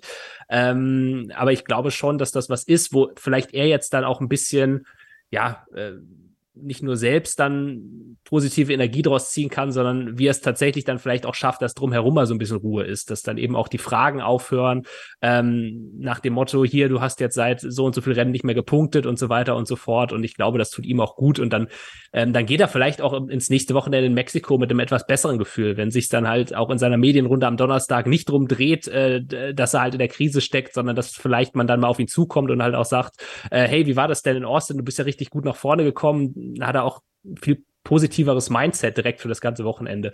Ähm, also vielleicht in der Hinsicht hilft es ihm. Ähm, ich bin sehr gespannt. Dann noch zu Haas Ruben. Und äh, das war ja wirklich das, das Update mit der größten Hoffnung, ja. Äh, komplett neues Format äh, des Haas, weg mit der Badewanne hin zu einem Red Bull-esken äh, Konstrukt, obwohl es immer noch ein bisschen auch dem Ferrari einfach ähnelt, was einfach logisch ist, weil im Endeffekt äh, der Ferrari das, das technische Pendant zu diesem Auto ist. Ähm, ja, und auch da hat man sich entschieden von Samstag auf Sonntag, nee, da müssen wir das Setup nochmal verändern, äh, hat äh, das Heckflügel-Setup verändert und dementsprechend äh, musste man auch aus der Boxengasse starten. Für Nico Hülkenberg muss man sagen, war das ein sehr erfreuliches Rennen am Sonntag. Er hat selber auch gesagt, dass er endlich mal wieder Spaß hatte im Auto, auch mal Leute überholt hat. Das hat ihn sehr gefreut. Am Ende ist es mit den Disqualifikationen ja Platz 11 geworden. Und Kevin Magnussen, ja, der ist 14. geworden in der, in der Wertung jetzt und ähm, den fand ich tatsächlich nicht so stark. Also ich, wir haben es ja auch in der Notenkonferenz äh, vorhin gehabt, da habe ich ihm eine 5 reingedrückt, weil meiner Meinung nach Kevin Magnussen wirklich mit einer der schlechtesten äh, an diesem Wochenende war. Ich hatte nicht das Gefühl, dass er, äh, und auch da muss man wieder sagen, ein bisschen konträr zu dem, was in Katar war, da hat sich Hülkenberg, glaube ich, ein bisschen schwerer getan, äh, da war Magnussen ein bisschen besser drauf. Und, ja, und jetzt ist es wieder umgekehrt gewesen. Magnussen stark gestartet, dann durchgereicht worden, keine wirkliche Pace entwickeln können, äh, während Hülkenberg ziemlich zufrieden war. Ja, aber trotzdem hat man sich ja viel, viel mehr erhofft, hatte ich so das Gefühl. Zwar die Fahrer immer so auf Understatement gemacht, eigentlich die ganze Zeit in den Medienrunden versucht, das so ein bisschen runterzufahren. Aber ich kann mir nicht vorstellen, dass Haas da hingekommen ist nach Austin mit diesem Update und gedacht hat, so, jetzt gucken wir weiter, so rund um die Plätze 13, 14, 15 rum. Na, ich fand es relativ krass, äh, was für deutliche Worte Günther Steiner nach dem Samstag gefunden hatte, äh, wo er ja dann äh, sogar in der Haas Pressemitteilung und wir wissen, solche Pressemitteilungen sind ja immer sehr wohlwollend formuliert ähm, und selbst in der hat er gesagt, dieses Update tut nicht das, was wir eigentlich wollen. Also das heißt jetzt nicht per se, dass das Update schlecht ist. Das heißt nur jetzt für den Moment erstmal, dass man dieses Update offensichtlich aktuell noch nicht verstanden hat oder dass es sich anders verhält, als man das vorher in den Simulationen erwartet hatte.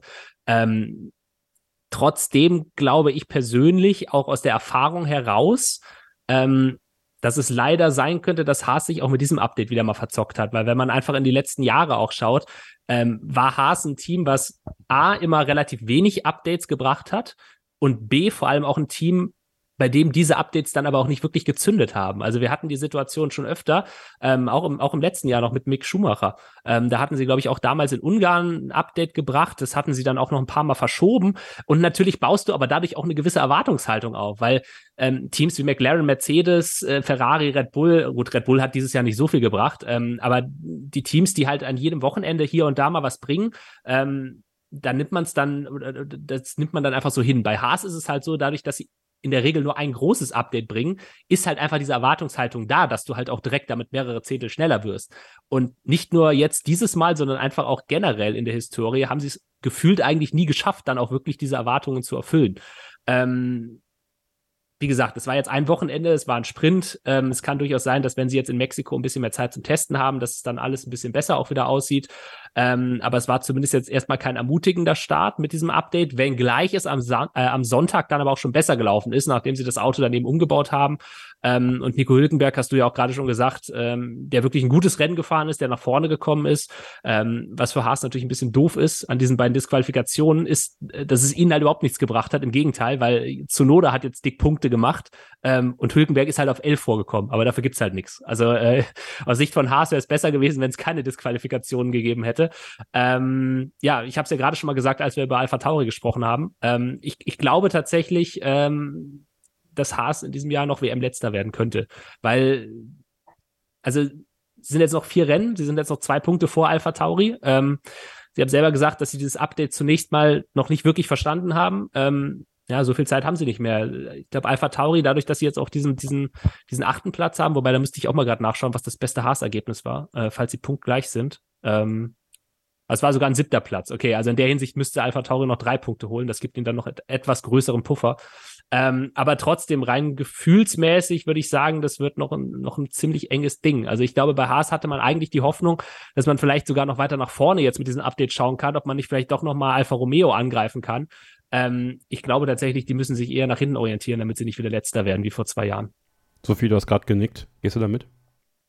Hm, ja, ich glaube schon. Also es ist auch eine reine Gefühlssache. Ja, auch da müssen wir wahrscheinlich mit einem ähm, genaueren Fazit noch ein paar Rennen warten. Aber ja, das Momentum ist irgendwie nicht so richtig auf deren Seite, hat man das Gefühl. Ja, Nico Hülkenberg hat es auch schon gesagt, es war jetzt auch nicht zwingend die Erwartung, dass man jetzt sofort bei diesem Sprintwochenende mit einem freien Training den Nagel auf den Kopf trifft. Und ja, man hat auch am Sonntag sich schon verbessern können, aber ja, ich glaube, Alpha Tauri hat einfach den Vorteil, dass sie dieses Update jetzt schon seit ein paar Wochen auch gebracht haben und da dann eben auch die Möglichkeit hatten, noch viel mehr zu testen, Daten auszuwerten und das dann auch wieder umzusetzen. Und deshalb habe ich das Gefühl, dass die gerade ein bisschen auf der Überholspur sind, zumindest im Vergleich ähm, zu Haas.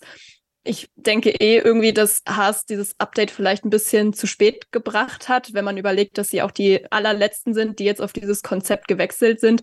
Gut, dieses Jahr waren es jetzt eh nur noch äh, Ferrari, Mercedes und Haas, die dieses Konzept beibehalten haben. Alle anderen sind ja über den Winter schon auf das neue Konzept, das heißt auf das neue, aber auf das Red Bull-Konzept quasi gegangen, was den Downwash-Effekt bei den Seitenkästen angeht kann natürlich durchaus ähm, auch mit dieser Ferrari-Zusammenarbeit zusammenhängen und damit, dass sie eben auch zu wenig Ressourcen einfach selber im Team haben. Ich, das haben wir auch schon mal in unserer Finanzfolge, glaube ich, besprochen. Die haben ja mit Abstand, glaube ich, am wenigsten Mitarbeiter, fast auch mit Alpha Tauri zusammen.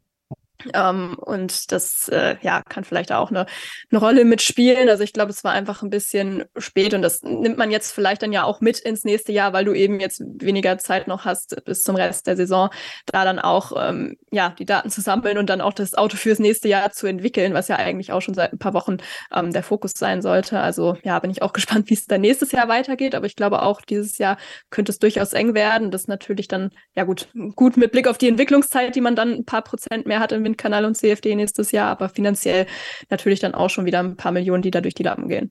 Ja, ich glaube, dass gerade dieses finanzielle Thema eben auch bei Haas einfach sehr, sehr groß ist und da macht halt jeder WM Platz einfach ein paar Millionen aus. Also ich glaube schon, dass da auch Günther Steiner äh, jetzt so ein bisschen die Düse gehen wird. Ähm, und da sind wir übrigens auch wieder bei dieser Erwartungshaltung. Also, also er hat selber gesagt, äh, vor diesem Rennwochenende, dass es eigentlich das größte Update ist, was sie jemals gebracht haben. So, und jetzt sind sie halt äh, neben, ähm, neben Alfa Romeo das einzige Team, das an diesem Wochenende keine Punkte holt. Und das mit dem größten Update in der Teamgeschichte.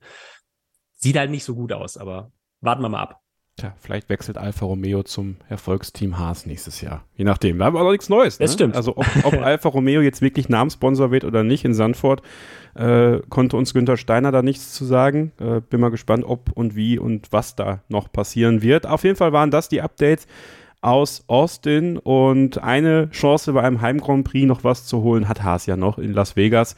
Mitte November gibt es dann nochmal ein Heimrennen für sie, obwohl das Austin-Rennen ja schon das heimigste Heimrennen für Haas ist. Aber, aber in Vegas bist du ja dann als Glücksbringer dabei. Ja, ich bin bekannt als Haas Glücksbringer, Glücksbringer, klar ja, sicher. Ich bin Haas ist, eine, Haas sag ich schon, Kevin ist nur bekannt für Chaosrennen. Also immer wenn er da, oder irgendwas zumindest, was ich, Chaos neben der Strecke angeht. Ich glaube, Wir können uns also auf was freuen, Las Vegas. Ich glaube, in Las Vegas wird es nur Chaos geben. Also, Wahrscheinlich. Ist, auch ohne dich, vermutlich. So, auch aber ohne mich.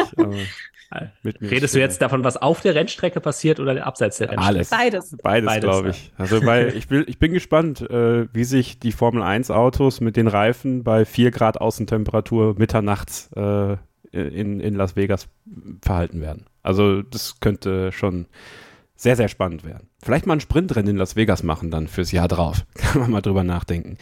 Ähm, ja, wir machen eine kurze Pause und dann sprechen wir über die gemischten Gefühle bei den Verfolgern von Red Bull. Ja, wir sprechen heute gar nicht so viel über über Max Verstappen. Ich glaube, da ist eigentlich alles zugesagt. Ähm, 50. Sieg in der Formel 1, trotz Bremsproblem nicht einzubremsen und am Ende der Sieg konnte wieder den, den Kiss Me-Pokal küssen, diesmal in schwarz. Fand ich übrigens schöner als in weiß, muss ich sagen.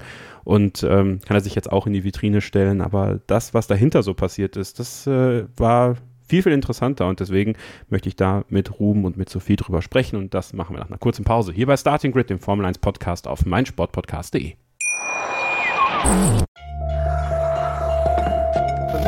vernimmt sich, was man will. Dann wilde Gerüchte entstanden. Fast nichts davon stimmt. Tatort. Sport. Wenn Sporthelden zu Tätern oder Opfern werden, ermittelt Malte Asmus auf meinsportpodcast.de. Folge dem True Crime Podcast, denn manchmal ist Sport tatsächlich Mord. Nicht nur für Sportfans. Zurück bei Starting Grid, dem Formel 1 Podcast auf meinsportpodcast.de. Sophie Affelt, meine Co-Moderatorin Ruben Zimmermann von motorsporttotal.com, Formel1.de und de.motorsport.com und ich, Kevin Scheuren, begrüßen euch zurück hier zur Analyse des großen Preises der USA. Und ein kleiner Hinweis in eigener Sache an dieser Stelle, wenn ihr uns auf den sozialen Medien folgen möchtet, dann könnt ihr das gerne tun. Ruben findet ihr bei Twitter bzw. X unter @rubywestside, aber auch bei Facebook äh, unter Ruben Zimmermann. Dort hat er eine Seite und äh, Sophie findet ihr unter @sophieaffelt bei Twitter und bei Instagram und mich findet ihr unter @kevin_scheuren bei diesen beiden Plattformen. Starting Grid natürlich auch überall vertreten, könnt ihr gerne mal reinfolgen, findet ihr in der Videobeschreibung oder äh, in der Podcast-Beschreibung. Aber Videobeschreibung ist ein gutes Stichwort, denn dieser Podcast, der läuft ja auch auf dem YouTube-Kanal von Formel1.de. Wenn ihr also da jetzt gerade schaut und noch nicht abonniert habt, dann macht das doch gerne mal und lasst auch einen Daumen hoch für diese Podcast-Ausgabe da. Ähm, das hilft dem Algorithmus und das hilft unserer Arbeit, da auf jeden Fall noch ein paar mehr Formel 1-Fans ähm, zu uns ins Fahrerlager zu bekommen, sozusagen. Also vielen Dank für eure Unterstützung. Ja, Unterstützung Übrigens, ist übrigens auch gut, wenn man den Podcast äh, schaut, also mit Video, weil dann kann man sehen, wie abgekämpft wir aussehen nach dem Wochenende. ja, Ein bisschen äh, Mitleid, bitte. Ja, mal gucken, Ja. wie wir nach Brasilien aussehen. Der körperliche Verfall dieser, dieser Podcast-Hosts wird hier äh, zu sehen sein. Also das Ja. geht ja direkt dann nächste Woche in Mexiko mit denselben äh, Scheißzeiten weiter, sage ich einfach mal für uns. Aber Sophie hat das schon im Off vorhin richtig gesagt, durch die Zeitverschiebung äh, kriegen wir eine Stunde Schlaf von Samstag auf Sonntag immerhin zurück. Ja? Wir müssen die kleinen Erfolge feiern an der Stelle. Ähm, ja, das, das bringt mich jetzt wieder zu der nächsten Brücke, die ich schlagen kann. Ne? Erfolge feiern. Ähm, hätte Lando Norris ja ganz gern gemacht. Ja, seinem 100. Formel 1 Grand Prix äh, den ersten Sieg zu feiern in Austin. Zach Brown sagt, es ist eine seiner Lieblingsstrecken, vielleicht sogar seine Lieblingsstrecke. Finde ich mal ganz interessant, weil ich dachte, das wäre Silverstone eigentlich, aber naja, gut. Ähm, es ist auf jeden Fall nicht passiert, dass Lando Norris dieses Rennen gewonnen hat. Er ist jetzt durch die Disqualifikation von Lewis Hamilton aber auf Platz 2 vorgerückt. Ähm, sehr positiv auf jeden Fall der gewonnene Start zu Beginn gegen Charles Leclerc. Konnte dann ein paar Führungsrunden sammeln, aber musste sich dann seinem Schicksal ergeben, ähm, strategisch, reifentechnisch und ja, vielleicht auch von der Pace des McLaren Ruben. Er hat danach selber gesagt, dass wir diese Ergebnisse einfahren. Das hat sie selber überrascht. Also war ein gutes Ergebnis im Sprint für ihn und auch im Rennen trotzdem hat man ihm angemerkt auf dem Podium, so ganz äh, glücklich war er nicht darüber. Also ich glaube, der, der hätte schon ganz gerne mal endlich diesen, diesen ersten Sieg irgendwo gefeiert. Ähm, ja, wo steht McLaren jetzt? Ähm, auch im Zweikampf mit, oder Dreikampf, muss man ja sagen, mit Ferrari und Mercedes nach diesem Wochenende. Na, ich glaube, er war deswegen so ein bisschen, so ein bisschen enttäuscht, weil er selber nach dem Rennen auch gesagt hat, dass jetzt eigentlich die beste Chance oder die besten Chancen weg sind. Also er hat selber gesagt, Katar war eigentlich so die beste Chance, da das ja selbst weggeworfen im Qualifying, weil er da äh, keine Zeit in Q3 gesetzt hat. Ähm, ich glaube tatsächlich in Austin waren sie eigentlich gar nicht davon ausgegangen, dass sie jetzt wieder so weit vorne dabei sind. Ähm, von daher war das wahrscheinlich sogar eher eine positive Überraschung. Ähm, aber er sagt halt auch selber, die Strecken, die jetzt doch kommen, das sind halt keine wirklichen McLaren-Strecken. Ähm, ich weiß nicht mal, ob ich das so unterschreiben würde, weil ich sehe es tatsächlich eher so ein bisschen wie Dr. Helmut Marko, der äh, schon vor zwei Wochen gesagt hat in Katar, dass McLaren eigentlich ja inzwischen überall stark ist. Also ich erinnere mich zumindest jetzt äh, aus diesen letzten Rennen an äh, seit Singapur eigentlich an keins mehr, wo McLaren wirklich schlecht war. Ähm, aber das zeigt natürlich auch schon, wie sehr die Ansprüche gewachsen sind. Also ich glaube, Mitte der Saison noch, äh, so im Sommer herum, wo sie gerade dieses große Update-Paket gebracht haben, ähm, da hätten sie jeden Podestplatz mit Kusshand genommen. Ähm, das spricht ja auch für sie, dass wir eben jetzt darüber sprechen, dass man über zweite Plätze inzwischen schon enttäuscht ist. Ähm, das zeigt, was für einen unglaublichen Turnaround sie dieses Jahr einfach geschafft haben. Ähm, trotzdem sehe ich persönlich es auch so, dass ja es fast ein bisschen unverdient wäre, wenn sie die Saison ohne Sieg am Ende beenden müssen, weil ich finde wirklich, McLaren macht einen super Job. Ähm, es sind halt so ein bisschen die Kleinigkeiten jedes Mal, die sie dann um die Erfolge bringen. Also in Katar habe ich ja gerade schon angesprochen, da haben sie halt das Qualifying nicht hinbekommen und waren im Rennen ja dann super schnell, aber mit den schlechten Ausgangspositionen ging dann halt nichts mehr. Ähm, und dieses Mal war es auch wieder so, sie machen eigentlich alles richtig und dann aber irgendwie Mitte des Rennens, nachdem Verstappen dann vorbei war an Norris, ähm, haben wir uns ja auch gestern drüber unterhalten ähm, in unserem Redaktionschat, ja, dass sie da eigentlich bei der Strategie dann so ein bisschen zu passiv waren. Also dann dieser Wechsel, als man schon hinter Verstappen war, nochmal dann auf harte Reifen. Damit war ja klar, dass du den Sieg aufgibst, weil du überholst ja Verstappen nicht dann, wenn du auf den gleichen Reifen unterwegs bist. Ähm, von daher, ja, ich habe immer so ein bisschen das Gefühl, McLaren ist eigentlich schon bereit für einen Sieg, aber irgendwas kommt dann doch immer noch dazwischen. Also das, ich glaube, das nervt vielleicht Lando Norris auch so ein bisschen, ähm, dass er, dass er eigentlich ganz oft jetzt schon ganz nah dran war und am Ende ist es dann aber ja doch in 99 Prozent der Fälle wieder Max Verstappen, der das Ding am Ende doch gewinnt. Also ähm, mal schauen, vielleicht, vielleicht klappt es noch dieses Jahr. Ähm, ich glaube, Lando Norris muss sich keine Sorgen drum machen, dass er irgendwann Formel 1 Rennen gewinnen wird. Ähm, aber natürlich die Chance eigentlich dieses Jahr, hat man das Gefühl zumindest, ähm, ja, die wäre relativ groß gewesen oder ist relativ groß, weil noch ist das Jahr nicht vorbei. Ja, es ist so, so ein bisschen, so ein paar, so viele Gedanken, die in meinem Kopf rumschwirren zum Thema Lando Norris. Ne? Einerseits äh, kämpft er diesen Kampf gegen Max Verstappen, er kämpft aber auch den Kampf gegen Oscar Piastri, äh, muss man, muss man glaube ich sagen, weil wenn jetzt der nächste Teamkollege vor ihm ein Formel-1-Rennen gewinnen sollte, nachdem Daniel Ricciardo ja in Monza 2021 geschafft hat, ich glaube, das, das würde schon was machen irgendwie mit der, mit der gesamten Draufsicht auf, auf diesen Fahrer dass ich diesen, diesen Jean Alesi-Vergleich gestern so ein bisschen hatte im Kopf. Ne? Hochtalentiert, äh, eigentlich als zukünftiger Weltmeister, verschrien, am Ende nur ein Grand Prix-Sieg. Äh, also da kann man für Lando Norris ja hoffen, dass das nicht passiert. Ähm, Ruhm hat es gerade schon angesprochen, Sophie, seine Strategie. Hätte man mutiger sein sollen, deiner Meinung nach, ihn auf den gebrauchten Medium-Reifen, die er ja noch gehabt hätte, rauszuschicken bei seinem ähm, zweiten, na, dritten Stint in dem Fall? Ja, ich habe es mich auch gefragt. Da wäre jetzt Kevin Herrmann wahrscheinlich unser Datenexperte der, der richtige Ansprechpartner. Aber ja, ich fand es schon ganz interessant, dieses äh, Strategiespiel generell in dem Rennen. Aber ja, ich habe mir auch in dem Moment gedacht, so, oh, der harte Reifen, muss das sein? Also äh, war das schon auch ein bisschen enttäuscht, weil eben hast ja, oder einer von euch hat es eben gesagt, da war ja klar, ähm, dass äh, der Kampf um den Sieg ist damit vorbei. Ich glaube trotzdem, dass es so oder so schwierig geworden wäre für Lando Norris und am Ende des Tages muss man dann auch sagen, dass ja sie die falsche Entscheidung dann ja auch schon am Freitag getroffen haben, warum sie dann diesen frischen Medium nicht mehr hatten, weil sie da dann eben den Long Run im Training auf Medium gefahren sind und nicht auf Hard, wie es dann die anderen Teams, die vorne mitgekämpft haben, beispielsweise dann Mercedes und äh, Red Bull dann eben gemacht haben. Von daher, ich glaube, aufgrund dieser Schwächen auch in den langsamen Kurven und des höheren Reifenverschleißes auch gegenüber der anderen beiden Teams, wäre es so oder so auch schwierig geworden. Ähm, ich hätte es mit dem Medium vielleicht trotzdem gern gesehen. Ist halt die Frage, wenn Sie auch sagen, Sie haben den höheren Reifenverschleiß, ob das dann die richtige Entscheidung gewesen wäre. Zach Brown hat es ja auch so argumentiert bei Sky Deutschland, dass äh, ja der Reifen, der harte einfach besser zum Auto gepasst hat ich weiß nicht, ob es am Ende des Tages die richtige Entscheidung war, weil klar, sie hatten jetzt den Vergleich, weil sie sind davor ja ein Medium und ein harten sind gefahren. Aber wenn man sich jetzt die anderen Teams zumindest anguckt, ja, es sind andere Autos, aber da kamen die meisten ja nicht wirklich gut mit dem harten Reifen. Klar, auch Red Bull, ähm, da haben sich die Piloten danach auch sehr beschwert. Von daher, ja, wir werden es nie, nie wissen. Ähm, am Ende hätte ich es gerne gesehen, aber ja, hätte, hätte Fahrradkette, wie man immer so schön sagt. Ähm, ja, ich glaube, weiß ich nicht, wahrscheinlich wollte man das Podium dann einfach ähm, absichern. Soweit Platz hatte man nach hinten ja auch gar nicht mehr am Ende des Tages, ähm, auch zum Ferrari von Carlos Sainz. Vielleicht hat das da auch irgendwie mit reingespielt, aber ja, ähm, zwölftes Podium für Lando Norris übrigens, ne, ohne Sieg, also nur noch ein Podium entfernt von dem Negativrekord von ähm, Nick Heidfeld. Also ja, bin gespannt, ähm, wie das dann die nächsten Wochen äh, ausgeht, weil ein Sieg sehe ich da jetzt auch nicht. Aber ähm, ja, das ein oder andere Podium wäre natürlich schon noch nett und vielleicht haben sie ja doch noch Glück und dann auch das bessere Händchen bei der Strategie. Also übrigens hat äh, Andreas Steller gesagt, seiner Meinung nach hätte es keinen Unterschied gemacht, wenn sie noch ein Medium gehabt hätten. Okay. Ähm, es kann durchaus sein. Äh, sag ich jetzt aber wirklich rein aus Sicht eines Fans. Ich hätte es trotzdem gerne gesehen, wenn er den noch gehabt hätte, weil dann hätten sie zumindest noch mal was versuchen können. Also ich meine, vielleicht wäre es für ihre Rennzeit tatsächlich am Ende negativ gewesen, weil der Medium nicht gehalten hätte und sie noch mal eingebrochen wären. Aber wenn du tatsächlich diesen Offset dann gehabt hättest, dann hättest du ja im letzten Stint den Medium gehabt und Verstappen eben den harten Reifen. Dann hättest du vielleicht zumindest noch mal Druck machen können. Also ich glaube, für die Fans wäre es dann ein bisschen spannender geworden.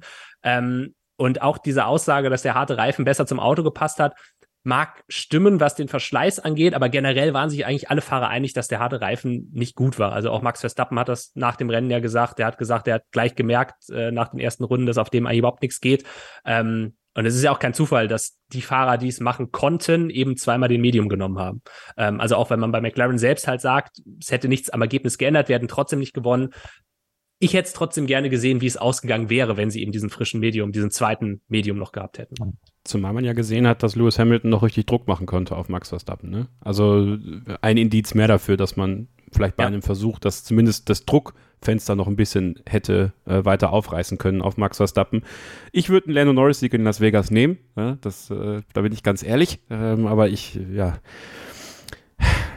ich glaube, ich bin da auch eher bei ihm. Also ja, sie sind auf keiner Strecke wirklich schwach. Das ist positiv für McLaren, aber ich befürchte, es kommen jetzt auch Strecken, auf denen sie vielleicht nicht immer ganz so gut sind, obwohl Brasilien, da schiele ich so ein bisschen drauf. Das könnte auch nochmal ein Ort werden, wo, wo sie vielleicht ein bisschen besser äh, performen könnten. Zumal sie ja eigentlich auch an Sprintwochenenden immer relativ gut unterwegs sind. Also deswegen, Brasilien nochmal mit dem Sprint vielleicht. Ich meine, letztes Jahr Brasilien, äh, genau. Das, das letzte Rennen äh, für lange, lange Zeit, das Red Bull nicht gewinnen konnte damals. Ja. Ähm, vielleicht ist es eine Möglichkeit, ja.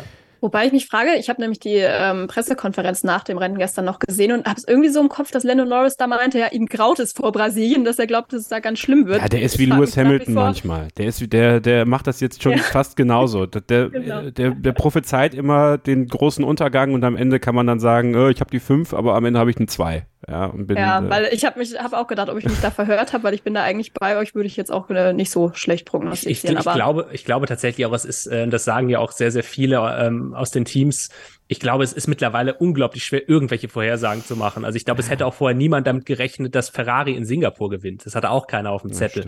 Ähm, deswegen, das ist, das ist einfach unglaublich schwierig äh, geworden, weil man nie weiß, äh, funktioniert das Auto jetzt oder nicht. Ähm, dann hast du noch den Sprint dabei, wo halt eventuell jemand dann irgendwie völlig ins Klo greift mit, mit dem Setup äh, und, und unerwartet weit hinten ist und du hast eine Möglichkeit auf einmal. Ähm, von daher, ja, es, es macht immer viel Spaß zu spekulieren. Ähm, und ich ich sehe es auch so ein bisschen wie Kevin, dass, äh, dass Lando Norris, glaube ich, auch jemand ist, der zum einen sehr selbstkritisch ist und dann auch teilweise gefühlt das Glas eher halb leer als halb voll sieht. Also ich, ja. ich, ich würde es nicht ausschließen, dass vielleicht, äh, ob es Brasilien ist oder eine andere Strecke, aber dass ähm, er vielleicht doch irgendwann dieses Jahr nochmal die Chance bekommt, ähm, um Sieg zu kämpfen zumindest. Er sagt ja, Highspeed-Strecken müsste es geben. Las Vegas ist doch ziemlich schnell, eigentlich. Also zumindest was so diese langen Geraden angeht. Aber gut, werden wir, werden wir sehen. Ähm, du hast gerade ein wunderbares Stichwort genannt, Ruben, an Sprintwochenenden gut unterwegs sein. Das bringt mich zu Charles Leclerc, Sophie. Äh, 21. Pole Position, ähm, kein weiterer Sieg. Ja, wir sind jetzt bei einer Ratio, ich meine, er hat natürlich jetzt nicht bei jedem Pole Position, also nicht jeder Sieg, äh, ihr wisst, was ich meine. Von 21 Pole Positions nur fünf Siege. Es gibt viele, die unken äh, auf den sozialen Netzwerken. Es gibt viele, die dann die Seite von Charles Leclerc einnehmen, ihn hart verteidigen, äh, weil auch da sind, sind oft andere Sachen schuld gewesen als er selbst. Ähm, ja, jetzt an diesem Wochenende was will man machen, wenn einem Ferrari äh, eine Ein-Stop-Strategie hinstellt äh, und sagt, ja, hier, das ist the way to go. Äh, und du hängst da quasi echt in den Seilen und, und versuchst dann noch das Maximum rauszuholen, unabhängig davon, dass er jetzt disqualifiziert worden ist. Ich hatte so ein bisschen das Gefühl, dass er im Rennen so mit, mit ganz, ganz stumpfen Waffen gekämpft hat und, und eigentlich von Beginn an so nur die Frage war, wie weit wird er zurückgeschickt? Ja, also ich habe mich das auch gefragt, warum ausgerechnet Ferrari, ja, als einziges Team. Also es macht nur ein Team und dann Ferrari ähm, ja auf diese Einstoppstrategie setzt. Ich habe es nicht verstanden. Ähm, vor allem, weil man vor ja. Allem, vor allem, ganz kurz, vor allem, dass sie es halt auch dann nicht einsehen. Also bei Mercedes ja. hat man ja den gleichen Fall gehabt. Genau. Ähm, und dann haben sie ja realisiert, okay, das wird nichts. Ähm, und bei Ferrari war man offenbar dann nicht flexibel genug, sondern ist einfach stumpf auf diesem Weg geblieben, obwohl man halt längst gesehen hat, dass das nichts wird. Also ja, Entschuldigung fürs Unterbrechen, aber das alles gut, kein Problem, ist ja völlig richtig. Und man hatte ja quasi den Sprint am Tag davor auch schon als Testlauf. So klar, ist jetzt keine ganze Renndistanz, aber ich glaube, so ein bisschen angedeutet hatte sich das da ja schon auch. Ähm, also ja, wir haben eigentlich schon öfter gesagt, dieses Jahr Ferrari hat sich verbessert, was die Strategieentscheidung angeht, aber das war jetzt doch eher wieder ein, ein Rückschritt, würde ich sagen. Ähm, ich fand es auch ganz lustig. Ich glaube, Pierre Gasly, ähm, der war gestern bei dieser F1 Post-Race-Show auf YouTube zu Gast und hat da auch erzählt, dass er Charles Leclerc noch vor dem Rennen irgendwie getroffen hat bei der Fahrerparade oder so und der ihm dann gesagt hat, und versucht ihr es heute auch mit der Einstoppstrategie? Und er nur so meinte, auf gar keinen Fall werde ich das machen. Und äh, da war er wohl auch ein bisschen verwirrt, ähm, dass Charles Leclerc das überhaupt so gesagt hat. Und äh, ja, im Nachhinein ja auch völlig richtig, dass er da verwirrt war, weil es war ja wirklich äh, für die Tonne auf gut Deutsch gesagt. Ähm, ja, schade. Ich glaube, ähm, Fred Vasseur hat halt auch so ein bisschen damit argumentiert, dass der erste Stint dann doch besser aussah als gedacht und der Reifen da länger durchgehalten hat. Aber ja, ich weiß jetzt nicht, ob ich das so als ganz große Entschuldigung gelten lassen würde. Er war ja auch nicht so amused, muss man sagen, auch was die Nachfragen dann anging bei Sky Deutschland. Ja, da ist er ein bisschen äh, ja, beleidigt abgezogen, würde ich fast sagen. Ähm, ich finde, das muss man sich in dem Moment dann aber irgendwie auch gefallen lassen, weil es war halt einfach falsch. Ähm, ja, man kann es wie gesagt damit trösten vielleicht ein bisschen, dass Mercedes eben die gleiche Idee auch hatte und in der Theorie auch Alpha Tauri, aber wie Ruben jetzt eben auch schon gesagt hatte, die waren dann wenigstens noch so klug und haben es dann irgendwie noch auf die richtige Bahn gelenkt am Ende des Tages, auch wenn es dann auch zu spät war und nichts Halbes und nichts Ganzes. Aber ja, irgendwie ist Ferrari halt an diesen Point of No Return gekommen und hat es dann einfach, ähm, ja, einfach durchgezogen. Klar, durch die Disqualifikation am Ende ist es eh egal, aber ja, das Risiko fand ich einfach nicht notwendig. Ja. Ja, und Carlos Sainz, Ruben, ähm, wieder sehr unauffällig gewesen, äh, keine Risiken eingegangen, obwohl am Samstag im Sprint auf dem weichen Reifen unterwegs gewesen und da, ähm, ja, ich muss Fernando Alonso nochmal rezitieren, gekämpft wie ein Löwe gegen George Russell. Hat er wirklich gut gemacht. Also individuelle Leistung von Carlos Sainz wirklich gut. Im Rennen ist er mir gar nicht so sehr aufgefallen. Es hätte fast knallen können in der ersten Runde zwischen den beiden Ferraris. Da hat er dann doch nochmal zurückgezogen und, und gesagt, nee, okay, das lassen wir sein. Dann wurde er vom Team vorgelassen, äh, als man bei Leclerc gemerkt hat, oh Mist, ähm, nicht nur funktioniert mit der Einstop-Strategie nicht, der Perez kommt auch von hinten ran äh, und das, das können wir uns jetzt gar nicht leisten. Und jetzt hat er das Podium geerbt, weil Lewis Hamilton ähm, disqualifiziert worden ist. Wie gesagt, das Mal ist wieder geerbt. Ja, es ist, es ist. sagen, ja. Ich komme einfach nicht über diesen Punkt hinweg, dass mir bei Carlos Sainz das manchmal fehlt. Ich meine, das ist ein an, es ist also die, die, die, die, die Art und Weise, wie er es angeht, ist vollkommen logisch. Es ist sehr risikolos, es ist sehr auf Sicherheit bedacht. Wenn was passiert, dann sind eh andere schuld. Und bei Charles Leclerc dem hängt halt immer so ein bisschen hinten dran, dass, ja, der geht zu viele Risiken ein, der überfährt das Auto, der macht dumme Fehler. Ich weiß es nicht. Also individuell, super Wochenende von Carlos Sainz. Mir fehlt bei ihm halt immer noch so ein bisschen das, was ihn dann zu einem Champion machen würde, nämlich zu sagen, okay, ich gehe jetzt auch mal ein krasses Risiko ein. Und äh, da musste er von Ferrari, er wollte ja nicht sagen, wer am Ende die Entscheidung gefällt hat, am Samstag auf Softreifen zu gehen, ob es das Team war oder ob es er war, wollte er sich nicht in die Karten schauen lassen, muss er vielleicht mal so ein bisschen, bisschen getrieben werden in sowas. Also, wie hast du Carlos Sainz am Wochenende beobachtet? Also ich fand sein Wochenende eigentlich gar nicht so gut, weil eigentlich Leclerc der klar schnellere Fahrer war, aber dem haben sie halt die schlechte Strategie dann raufgedrückt. Ähm, nichtsdestotrotz, und das lässt sich halt nicht wegdiskutieren, also er stand nicht physisch auf dem Podium, aber er ist halt Dritter geworden am Ende. Das ist halt, äh, ja, hat er seinen Job erledigt, weil ähm, ich glaube, dass das Ferrari momentan äh, einfach nicht die Pace hat im Rennen, um äh, mit Red Bull und McLaren mitzuhalten. Das war relativ klar. Das heißt, er wird am Ende Dritter und das ist halt dann das Maximum, was er holen kann. Natürlich bedingt durch ein bisschen Glück, weil Hamilton disqualifiziert wurde, weil sein Teamkollege die schlechtere Strategie hatte. Ähm, trotzdem ist er solide gefahren, aber nochmal, eigentlich war er der langsamere Ferrari-Pilot jetzt an diesem Wochenende. Ähm, von daher, ja, ich, ich finde es auch, auch schwierig. Da mir geht es ein bisschen so wie dir. Also, war es dann jetzt ein gutes Wochenende wegen des Podiums oder, oder ist es doch eher der Rückstand auf Leclerc gewesen? Er hat ja auch selber gesagt, eigentlich diese, diese Strecken mit Bodenwellen, die liegen ihm nicht so sehr, weil Leclerc da einfach irgendwie besser mit klarkommt als er selbst. Und gut, das ist in Austin halt einfach ein großes Thema. Von daher ist es auch keine Überraschung, ähm, dass Leclerc eigentlich der schnellere Fahrer war. Ähm, ja, aber ja, das, wie gesagt, mir geht's wie dir. Also, was macht man am Ende mit Carlos Sainz? Ne? Er fährt halt irgendwie mit. Er wird jetzt auch nicht komplett zerstört von, ähm, von Charles Leclerc, so wie es bei, bei Sergio Perez der Fall ist, bei Red Bull. Ähm, er hat jetzt, und das, das passt für mich persönlich halt eigentlich auch überhaupt nicht ins Bild, dass er jetzt der einzige Ferrari-Fahrer ist, der dieses Jahr ein Rennen gewonnen hat, weil das spiegelt eigentlich auch nicht wirklich wieder dieses Kräfteverhältnis zwischen den beiden. Ähm, ja, ähm, schwierig. ja, es ist, es ist ja, es ist Was ja. Carlos, sorry, ja, nee, sorry. nee, Sophie, bitte, du. Ähm, ich wollte nur sagen, was Carlos Sainz ja auch noch gesagt hat, äh, da bin ich gerade drauf gekommen, weil Ruben das mit den Bodenwellen gesagt hat, ähm, dass er auch diese Sprintwochenenden einfach nicht so sehr mag, weil es ihm einfach wahnsinnig schwerfällt, innerhalb von einem Training dann das Auto auch so ähm, ja, einzustellen, sozusagen, äh, wie es dann für ihn auch am besten passt und dass das einfach was ist, was Charles Leclerc sehr viel besser kann. Ich finde das auch sehr auffällig, weil Charles Leclerc ist wirklich in der Regel sehr stark gewesen an den ganzen Sprintwochenenden und eigentlich war an jedem Sprintwochenende Carlos Sainz schon relativ deutlich dahinter und er hat auch gesagt, gerade im Qualifying ist das natürlich nicht ideal. Ähm, und das hat man ja auch, finde ich, doch dann gesehen, weil grundsätzlich muss man ja sagen, also auch als er den Sieg geholt hat äh, in Singapur, das war ja trotzdem ein sehr starkes Wochenende von ihm. Und seit der Sommerpause ist er ja eigentlich auch ähm, mindestens auf Augenhöhe mit Leclerc gewesen jetzt habe ich gehört zumindest, dass es auch ähm, so ein bisschen so sein soll, dass das Auto jetzt wieder mehr Richtung Übersteuern geht, oder zumindest dieses Untersteuern ein bisschen weniger geworden ist. Das hatte sich ja durch das letzte Update ein bisschen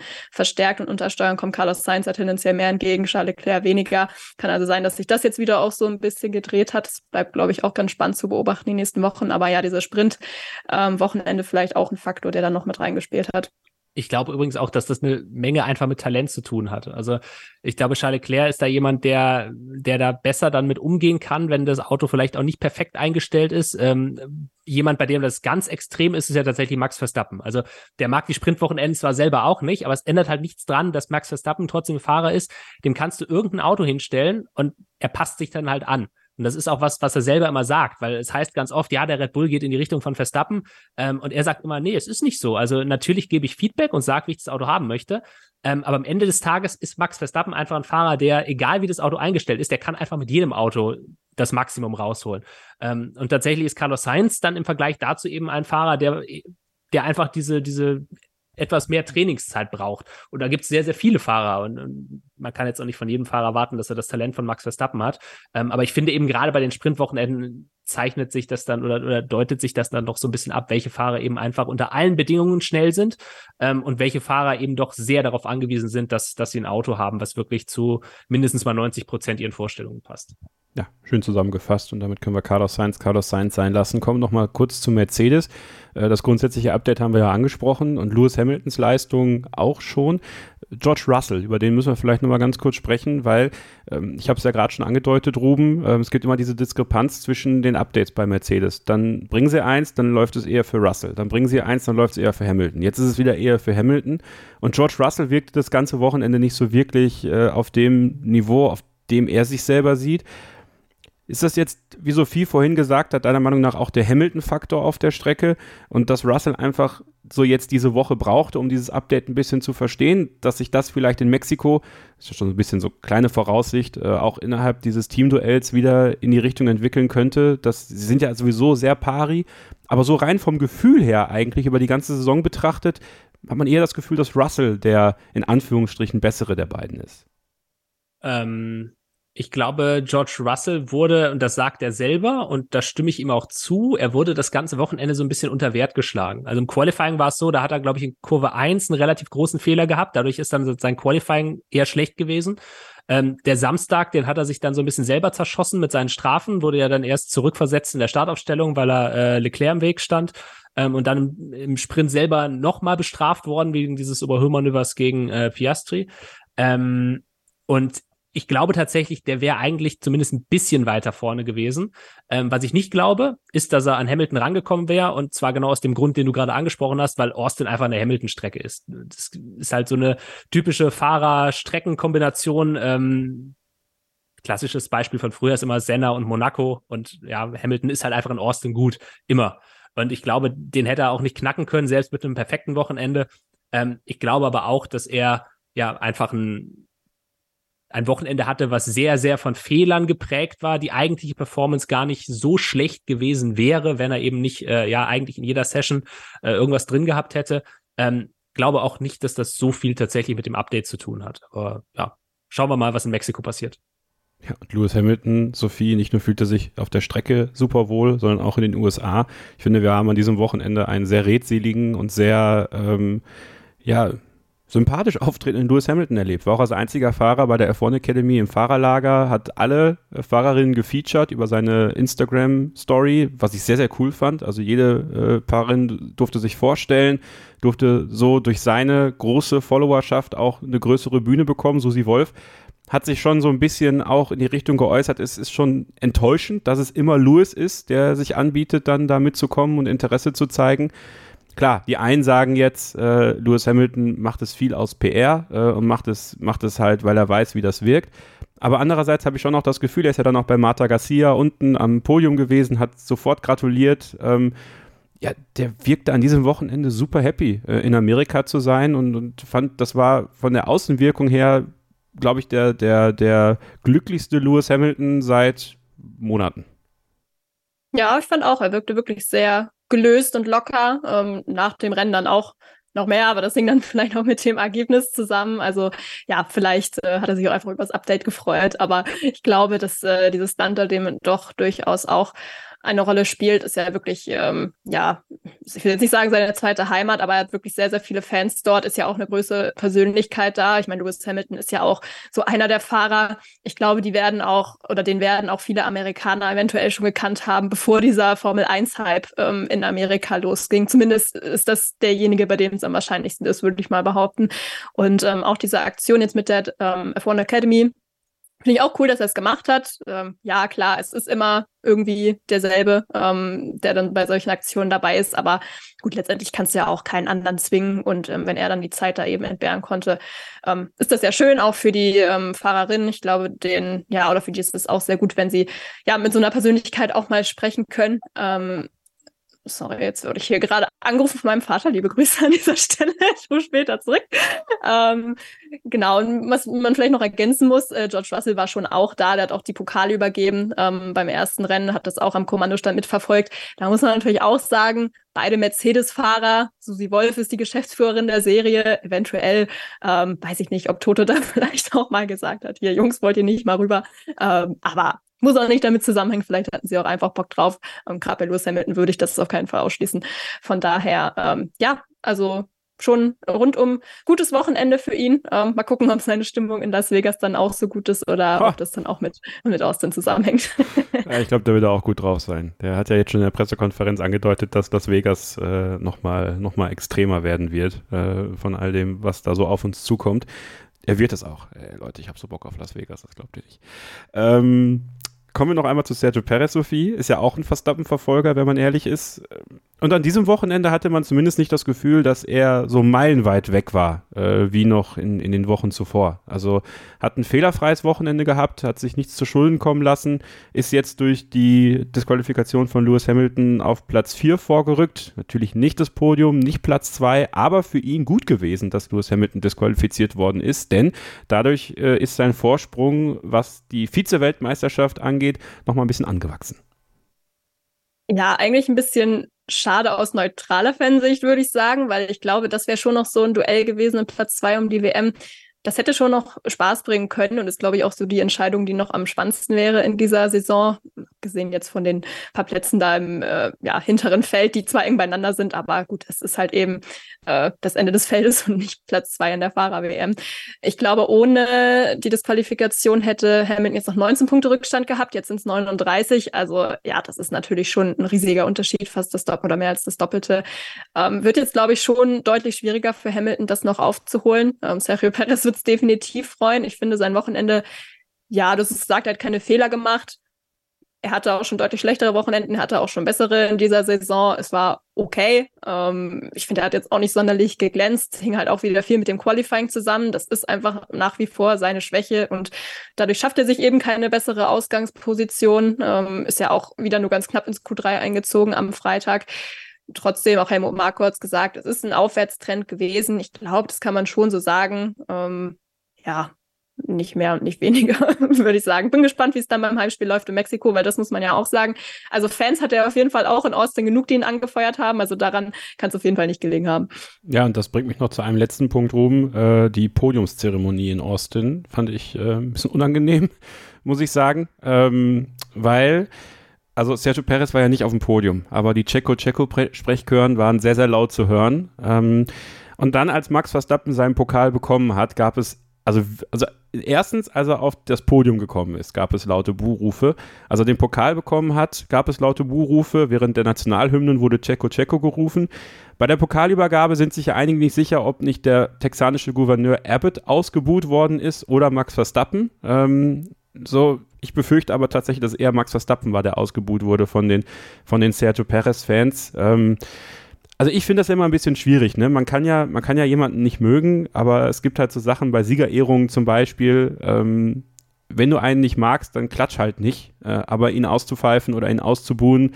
Und ich hatte auch das Gefühl, dass die drei auf dem Podium so ein bisschen peinlich berührt waren von dem, was da passiert ist. Selbst Max Verstappen, fand ich, war ähm, von den, war ein bisschen überrascht, glaube ich, über diese Reaktion, die er da entgegenbekommen hat, auch wenn er immer selber sagt, das tangiert ihn eigentlich nicht so sehr. Also, das Verhalten der, der Perez-Fans ähm, und, und allgemein das, was natürlich auch um Sergio Perez kreiert wird äh, in, in der Welt um Sergio Perez, auch in der Dramatik, ähm, ja, fand ich ein bisschen, fand ich ein bisschen unnötig am Sonntag. Ja, unnötig ist sowas immer. Also ich bin da auch der Meinung, ähm, meine, du kannst ja einfach deine Checo-Checo-Sprechchöre machen, wenn Verstappen den Pokal bekommt. Ähm, genau. Setzt, setzt du ja gewissermaßen auch ein Zeichen damit. Ähm, ja, diese Berufe ist aber ja auch ein Thema, das immer wieder aufkommt. Also wer hat die nicht bekommen? Äh, Michael Schumacher damals, Sebastian Vettel, Lewis Hamilton hat sie auch mal bekommen, äh, selbst Nico Rosberg. Also äh, du bleibst halt nicht verschont davon. Natürlich ist es eine Unsitte am Ende des Tages. Ähm, Wirst es aber nicht rausbekommen. Ich war tatsächlich auch ein bisschen überrascht. Ähm, ich weiß aber auch nicht, weil ich da einfach zu weit von weg bin, wie generell diese Stimmung in Mexiko gegenüber Max Verstappen ist. Ich meine, hier schwappt ja immer mal so ein bisschen was rüber, ähm, was, was so, ja, was die Themen, sage ich mal, gerade sind, die auch so, ähm, die Medien bestimmen in Mexiko, gerade in Bezug auf Sergio Perez ja, es ist ja häufig, dass gerade eben dann auch aus Mexiko diese, diese Themen kommen, wie ähm, letztes Jahr eben auch, als es diesen, diesen Stunk mit Verstappen gab und, und, und dass eben da Verstappen ihn damals nicht vorbeigelassen hat in Brasilien und so weiter. Äh, ja, ich, ich, ich weiß nicht, wie tatsächlich die Stimmung einfach ist im Land unter diesen, äh, diesen sehr, sehr vielen Checo Perez-Fans gegenüber Max Verstappen. Ähm, und das wird dann wahrscheinlich auch ja noch ein Grund mehr, neugierig zu sein, äh, wie das Ganze dann in Mexiko laufen wird. Weil ich meine, wir wissen, dass da immer eine unglaublich gute Stimmung ist. Ähm, und ja, es gibt ja auch immer diese F1-Fanzone, also das ist nichts, was im Fernsehen übertragen wird, sondern eben für die Fans vor Ort, wo dann alle alle Fahrer eben der Reihe nach auf die Bühne kommen. Ähm, da wird sicherlich auch dann in sozialen Medien zumindest das ein oder andere Video von geben. Ähm, und da kann man dann mal sehr gespannt sein, wie gerade Max Verstappen dort empfangen wird. Ich habe jetzt gar keins aus Austin tatsächlich gesehen, was, wo Verstappen auf der Bühne war, aber ich glaube, da gab es ein Video, wo sie diese, diesen Fototrend äh, mit ein paar Fahrern gemacht haben, äh, dieses Yearbook-Foto-Zeugs. Ja, ja, also da war, da gab es zumindest ein Foto von Verstappen. Ja, ich glaube, da wurde aber auch nicht ausgebuht. Ähm, ja. Ich glaube, da wurde er relativ neutral, äh, sag ich mal, begrüßt. Das war halt so ein, so ein Podiumsding ja, ähm, muss jeder für sich selbst entscheiden. Äh, kann man natürlich auch nicht vorschreiben, wie man sich zu verhalten hat bei so, einem, so einer Siegerehrung oder so. Aber ich denke halt immer so ein bisschen, ein bisschen Respekt vor den Leistungen äh, der Fahrer, die da gerade erbracht worden ist, ist, ist dann durchaus angemessen. Und ähm, das bringt uns eigentlich dann auch nach einer kurzen Pause zur Vorschau auf den großen Preis von Mexiko, ähm, Sergio Perez Heim Grand Prix und hat ja dann doch immer auch ein paar besondere Begebenheiten dort. Ne? Durch die Höhenluft und so sind manche Aspekte gar nicht so wichtig wie ansonsten den sonstigen Rennwochenenden und äh, welche das sind und wer das vielleicht zu seinem Vorteil nutzen kann, das erfahrt ihr, wenn ihr dran bleibt. Hier bei Starting Grid, dem Formel 1 Podcast auf meinsportpodcast.de. In rund 40 Folgen habt ihr mich jetzt schon sagen hören, I want to tell you about the Beatles. Ich habe euch die Geschichten zu ihren Alben und ihren Songs erzählt, euch ihre wichtigsten Wegbegleiter und Vertraute vorgestellt und natürlich die Orte, die für die Bandgeschichte eine wichtige Rolle spielten. Habt ihr die drei bisherigen Staffeln schon durchgehört? Nein? Na, worauf wartet ihr dann noch? Rein in den Podcatcher eurer Wahl und einfach mal losgehört. Und folgt gerne auch unserem Instagram-Kanal iwtty-Beatles Podcast. Ein letztes Mal zurück hier für die heutige Ausgabe von Starting Grid, dem Formel 1 Podcast auf meinsportpodcast.de. Der große Preis von Mexiko ist das zweite von drei Rennen in diesem Triple Header nach den USA, nach Austin geht's nach Mexiko-Stadt, einer Millionenmetropole, pulsierendes Leben, äh, viele Partys, viel drumherum und eben diese Formel-1-Strecke inmitten der Stadt sozusagen. Ähm, dieses Stadion, das ja schon so ikonisch geworden ist, dieses Baseballstadion, durch das die Formel-1-Fahrer fahren, wo die Siegerehrung stattfindet, äh, prall gefüllte Tribünen, grandiose Stimmung äh, viele Wrestling-Masken äh, tatsächlich auch. Also es ist ja, das ist ja Ruben und mein Thema auch. Ähm, ja, und viel Pathos in Mexiko. Und da können wir direkt anknüpfen an das, was wir gerade besprochen haben, nämlich mit Sergio Perez. Natürlich ähm, ist es für Max Verstappen durchaus wichtig, dass er äh, jetzt noch ein paar Rennen gewinnt, weil er kann in dieser Saison noch was Tolles erreichen, nämlich der dritterfolgreichste Fahrer der Formel 1 Geschichte werden. Äh, ihm fehlen jetzt noch drei Siege, um mit Sebastian Vettel gleichzuziehen und der vierte, das würde dann bedeuten, dass er bereits am Ende dieser Saison auf Platz drei der ewigen Siegerliste stehen würde, direkt hinter Lewis Hamilton und Michael Schumacher mit den 54 Siegen, die er dann hätte. Andererseits ähm, Sergio Perez natürlich dieser Heimsieg, der, der, der, den braucht es ja im Grunde genommen noch. Das ist ja irgendwie auch die letzten Jahre bei Red Bull immer diese Story gewesen, so wann, wann wird das mal soweit sein? Ruben, man wird sich ja jetzt nicht davon treiben lassen, wie die Stimmung im Land so ist, ja, ob man, ähm, sage ich mal, Sergio Perez hilft oder äh, wie man das gestalten kann, dass Sergio Perez diese Möglichkeit bekommt, dieses Heimrennen zu gewinnen. Andererseits, wenn es ein Jahr gibt, wo es vielleicht wichtig wäre, Sergio Perez zu helfen, dieses Rennen in Mexiko zu gewinnen, ist es wahrscheinlich 2023. Ähm, das mag so sein, aber das halte ich quasi für ausgeschlossen. Also in der Form, in der er aktuell fährt, das sehe ich nicht. Also das, das ist ein Thema, glaube ich. Ähm, natürlich kann man da jetzt darüber diskutieren, würde Max Verstappen ihm helfen? Ähm, aber das wird in der Praxis eine Frage sein, die sich nicht stellt, weil Sergio Perez nicht plötzlich so viel Zeit finden wird, dass er irgendwo in der Nähe von Max Verstappen ist. Ähm, und der wird mit Sicherheit nicht eine halbe Sekunde pro Runde langsamer fahren, damit Perez eine Chance hat, das Rennen zu gewinnen. Also da bin ich mir relativ sicher. Okay, dann ist da schon mal die Absage erteilt hier von unserem Podcast. ähm, ja, also ich, ich sehe das ähnlich wie du. Ähm, trotzdem ist es ja interessant, Sophie, dass eben auf dieser Strecke, die so hoch liegt wie keine andere Strecke im Formel 1 Kalender, der Motorenvorteil ja nicht so entscheidend ist. Ne? Und das könnte jetzt an diesem Wochenende tatsächlich dafür sorgen, dass gerade so im, im Spitzenfeld, wenn man jetzt sieht, dass in Austin Max Verstappen Bremsprobleme hin oder her nur 2,2 Sekunden vor Lewis Hamilton ins Ziel gekommen ist und sich auch noch ordentlich Druck aussetzen musste am Ende des Rennens, ähm, dass das alles ein bisschen weiter zusammenrückt. Und wenn jetzt dieser Motorenvorteil so ein bisschen wegfällt, ähm, Mercedes war das langsamste Auto auf den Geraden. Das könnte dann vielleicht nicht mehr so ein großes Thema werden in Mexiko. Wir haben McLaren, über die haben wir gesprochen, dass die halt auf keiner Strecke wirklich schlecht sind. Wer weiß, was Ferrari liefert. Also das könnte durchaus ein sehr, sehr offenes Rennen geben am Wochenende. Ja, ich finde es durchaus auch ganz spannend. Vor allem finde ich es witzig, weil auch wenn wir über Mexiko die letzten Jahre gesprochen haben, es war immer so, dass wir gesagt haben, okay, Red Bull kann profitieren, weil der Honda-Motor kommt tendenziell ganz gut klar mit dieser dünnen Höhenluft und da ist dann der Motorennachteil nicht so groß. Und in diesem Jahr ist es ja eigentlich genau andersrum, weil da hat Red Bull eben diesen großen Motorenvorteil äh, und da ist es dann vielleicht dieses Jahr eher so, dass sie da eben nicht so von profitieren können, während Mercedes eben die letzten Jahre, was den Motor anging, immer do äh, dominiert hat und jetzt dann eben ähm, ja davon profitieren könnte von dieser dünnen Höhenluft. Also ich bin da sehr gespannt, ob das ähm, dann in der Tat äh, ja einen größeren Einfluss hat. Ähm, würde man ja eigentlich schon von ausgehen, war ja die letzten Jahre doch durchaus auch ein Thema. Deshalb besprechen wir das ja auch jedes Jahr wieder in dieser Mexiko-Vorschau. Ähm, ich glaube in der Tat auch, dass Mercedes ganz gute Chancen hat, weil es eben auch sehr viele langsame Kurven gibt. Und seit dem Monaco-Update ist das ja irgendwie auch so eine große Stärke des Autos geworden. Auch an diesem Wochenende hat man das wieder ganz gut gesehen, dass sie in den Ecken, die eben nicht so schnell waren, ganz gut unterwegs waren. Also ich habe eigentlich ein ganz gutes Gefühl für Mercedes an diesem Wochenende. Ob es jetzt zum Sieg reicht, wäre ich trotzdem vorsichtig skeptisch, ehrlicherweise. Aber ähm, ja, zumindest wenn man diese Bremsprobleme dann wieder in den Griff bekommt, wovon ich jetzt mal ausgehen würde, weil die sind ja auch nur aufgetaucht, weil man die Bremsbelege da gewechselt hat. Wahrscheinlich tauscht man das dann einfach zurück und gut ist wieder. Ähm, ja, bin ich gespannt drauf. Aber ja, der Kampf dahinter könnte durchaus wieder spannend werden. Bei McLaren mh, hm, ja, bin ich ein bisschen skeptisch. Ähm, die lange Gerade, ja, okay, sind jetzt nicht das Auto, oder das Auto ist jetzt nicht das effizienteste, aber auch das ist da in Mexiko dann vielleicht nicht ganz so relevant. Aber die vielen langsamen Kurven, das hat Lando Norris ja auch, auch deutlich nochmal gesagt nach dem jetzigen Rennen in, ähm, in Austin, das ist schon noch die größte Schwäche des Autos zusammen mit dem Reifenverschleiß. Und da es da eben so viele von gibt, hm, ich, ich also ich würde das Podium, das nächste Podium jetzt nicht unbedingt als Garantie sehen, sagen wir es mal so. Ferrari würde ich da vielleicht ähm, wieder relativ gut erwarten. Aufgrund der ähm, langsamen Ecken haben ja eine sehr gute Traktion. Das ist halt auch äh, in der dünnen Höhenluft auf jeden Fall nicht äh, von Nachteil, weil ja, dünne Höhenluft heißt zwar ähm, ja weniger Luftwiderstand, aber auch weniger Downforce und dementsprechend äh, nimmt man da, glaube ich, am mechanischen Grupp auch alles mit, was man dann irgendwie kriegen kann. Von daher, ja, bin ich sehr gespannt, was diese Best of the Rest äh, Frage dieses Mal angeht geht. Ähm, ja, bin gespannt auf, was ihr tippt gleich auf jeden Fall. Aber ich, mein Gefühl geht eher Richtung Mercedes insgesamt.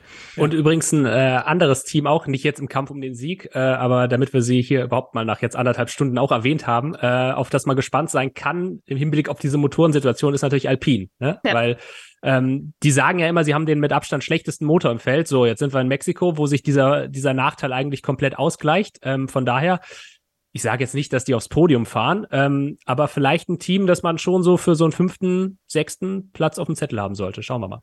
Ach, Ruben, als ob wir telepathische Kräfte hätten, ne? Weil ich mhm. wollte Alpine tatsächlich jetzt ins Spiel bringen. Ne? Jetzt hast du das schon vorweggenommen, dann äh, muss ich das nicht mehr tun. Äh, aber sie haben schon äh, auch jetzt in Austin, finde ich, wieder gezeigt, ja, okay, äh, es entwickelt sich da wieder ein bisschen was. Pierre Gasly ja durch die Disqualifikation von Leclerc und Hamilton auf Platz 6 vorgerückt. Ocon hatte ein bisschen Pech, eine Berührung mit Oscar Piastri und musste sein Auto dann abstellen in Austin und hofft natürlich drauf, dass es dann besser werden kann in Mexiko. Äh, Alpine ja auch in aller Munde gewesen in Austin, äh, aufgrund der vielen Prominenten, die dort unterwegs waren, die ja jetzt investiert haben in das Formel 1-Team.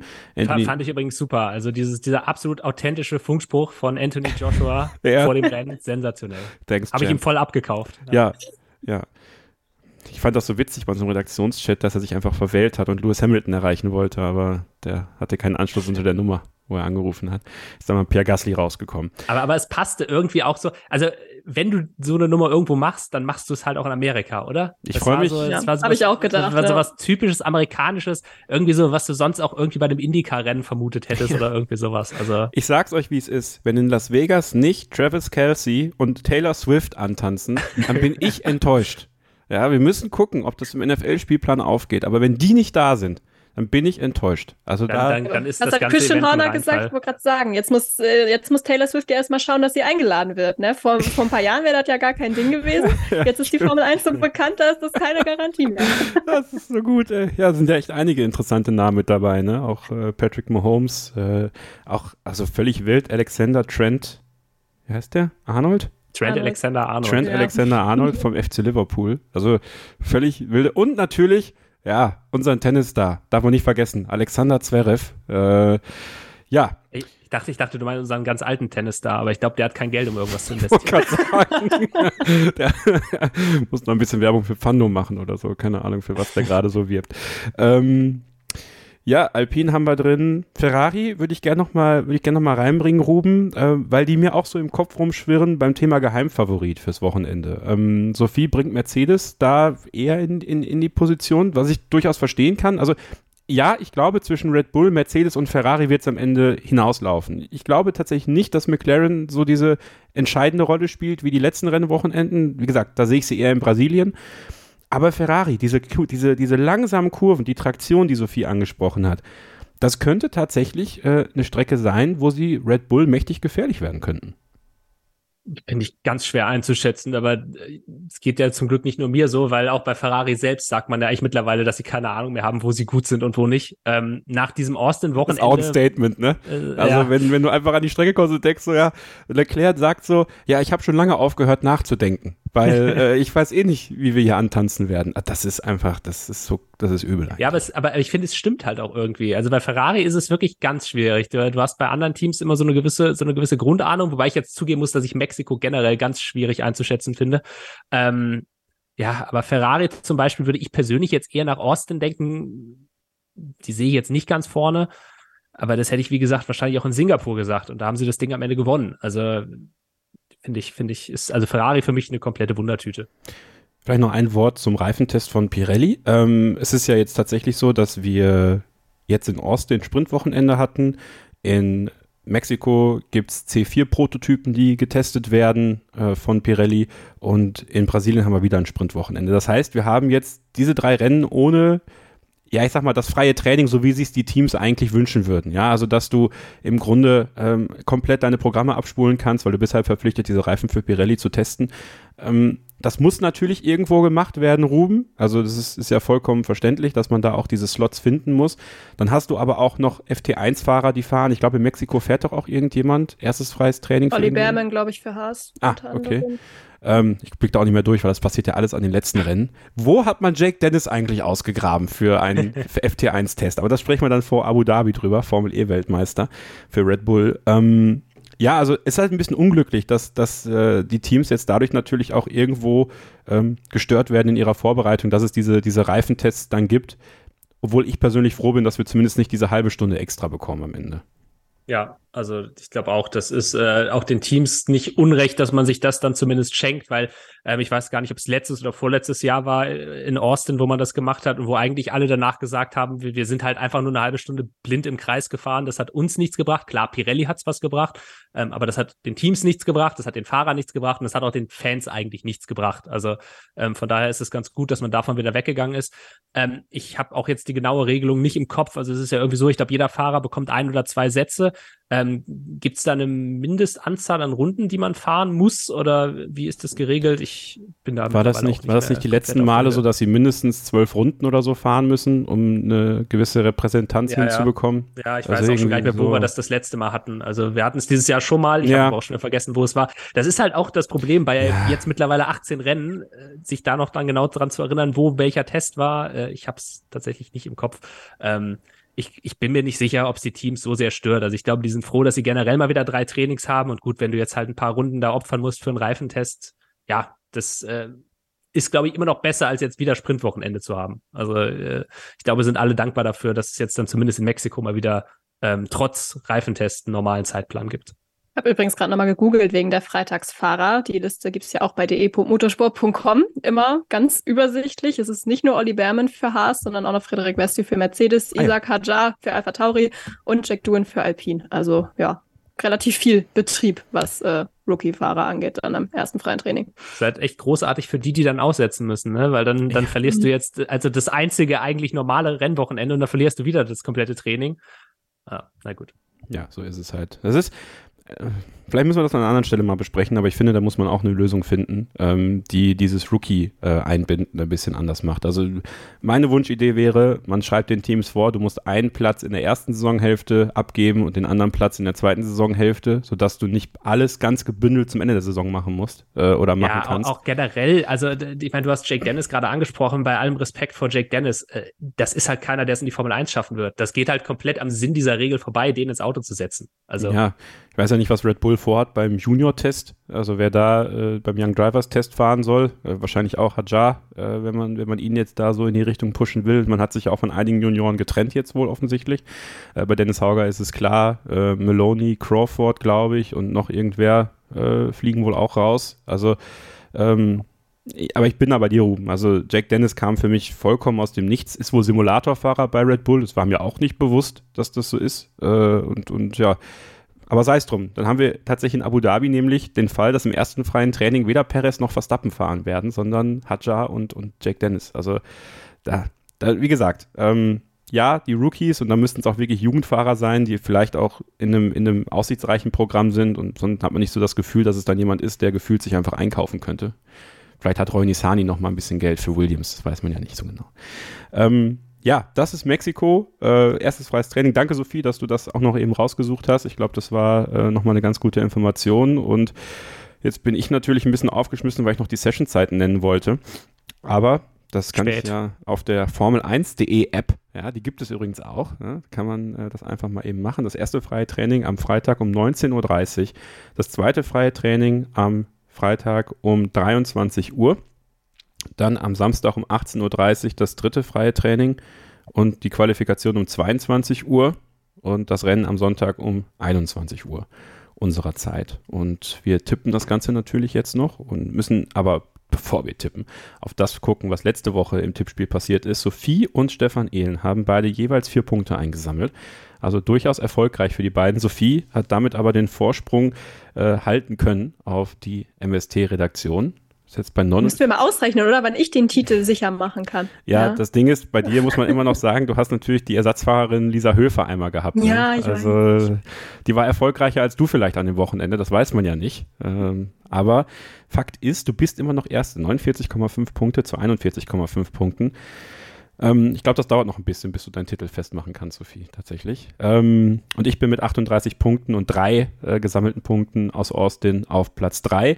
In unseren Tippspielen hat in Gruppe 1 TT gewonnen mit 113 Punkten und in Gruppe 2 Husky mit 112 Punkten. Und in der Gesamtwertung führt Christio mit 1807 Punkten aus Gruppe 2, Tipper 3000 mit 1803 Punkten aus Gruppe 2 auf Platz 2 und Flair jetzt auf Platz 3 mit 1801 Punkten aus Gruppe 1. Hat Kevin Herrmann von der Spitze dort verdrängt. Und der große Preis von Mexiko heißt für uns auch, da wir kein Sprintwochenende haben, unsere ganz normale Tippreihenfolge, die ersten drei am Sonntag, die Pole Position am Samstag, wer wird Best of the Rest bei den Teams und wer wird letzter gewerteter Fahrer. Sophie, bitte fang mal an. Ich sag, Pole Position holt wieder Charles Leclerc. Ähm, wobei das ja auch nicht immer ein Vorteil sein muss in Mexiko mit dem Windschatten, aber äh, gut, nehme trotzdem so. Podium gewinnen tun Max Verstappen vor Lewis Hamilton und George Russell. Best of the Rest dementsprechend Mercedes und letzter wird Guan Yu Zhou. Okay. Ruben, deine Tipps bitte. Ich habe echt, ich habe ja gerade schon gesagt, das ist für mich ganz schwer in Mexiko. Ähm, ich sage Pole Position Lewis Hamilton. Ähm, das Rennen gewinnt Max Verstappen vor Hamilton und Lando Norris. Ähm, und letzter gewerteter Fahrer wird Kevin Magnussen. Mhm. So, Komplett ich, aus dem Bauch heraus jetzt.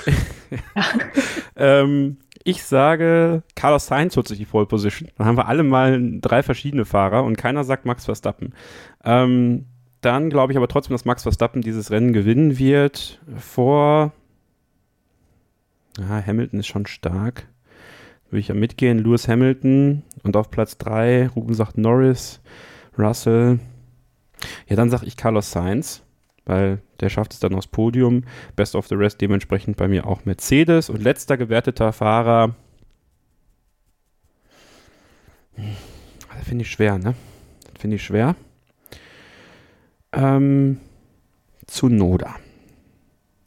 Weil er irgendwie einen Bock drin hat und dann halt hinterherfahren muss. Eure Tipps gerne äh, auch in die Kommentare unserer Social Media Seiten, wenn wir diesen Podcast hier posten. Und ich bedanke mich ganz herzlich fürs Mitmachen bei Ruben Zimmermann. Schön, dass du dabei warst. Ja, sehr, sehr gerne. Und natürlich auch bei dir, Sophie. Schön, dass du dir die Zeit genommen hast und wir auf diesen großen Preis der USA zurückblicken konnten. Und nächste Woche darfst du dann wieder moderieren, wenn es dann um die Analyse von Mexiko und die Vorschau auf Brasilien geht. Ja, sehr gerne und ich freue mich auf nächste Woche. Und ihr bleibt bitte gesund bis dahin, passt aufeinander auf und keep racing. Starting Grid, die Formel 1 Show mit Kevin Scheuren und Sophie Affeld in Zusammenarbeit mit motorsporttotal.com und Formel1.de. Racing auf meinsportpodcast.de. Wie baut man eine harmonische Beziehung zu seinem Hund auf? Puh, gar nicht so leicht. Und deshalb frage ich nach, wie es anderen Hundeeltern gelingt, beziehungsweise wie die daran arbeiten. Bei Iswas Dog reden wir dann drüber. Alle 14 Tage neu mit mir, Malte Asmus und unserer Expertin für eine harmonische Mensch-Hund-Beziehung, Melanie Lippisch. Iswas Dog mit Malte Asmus. Überall, wo es Podcasts gibt. Oh!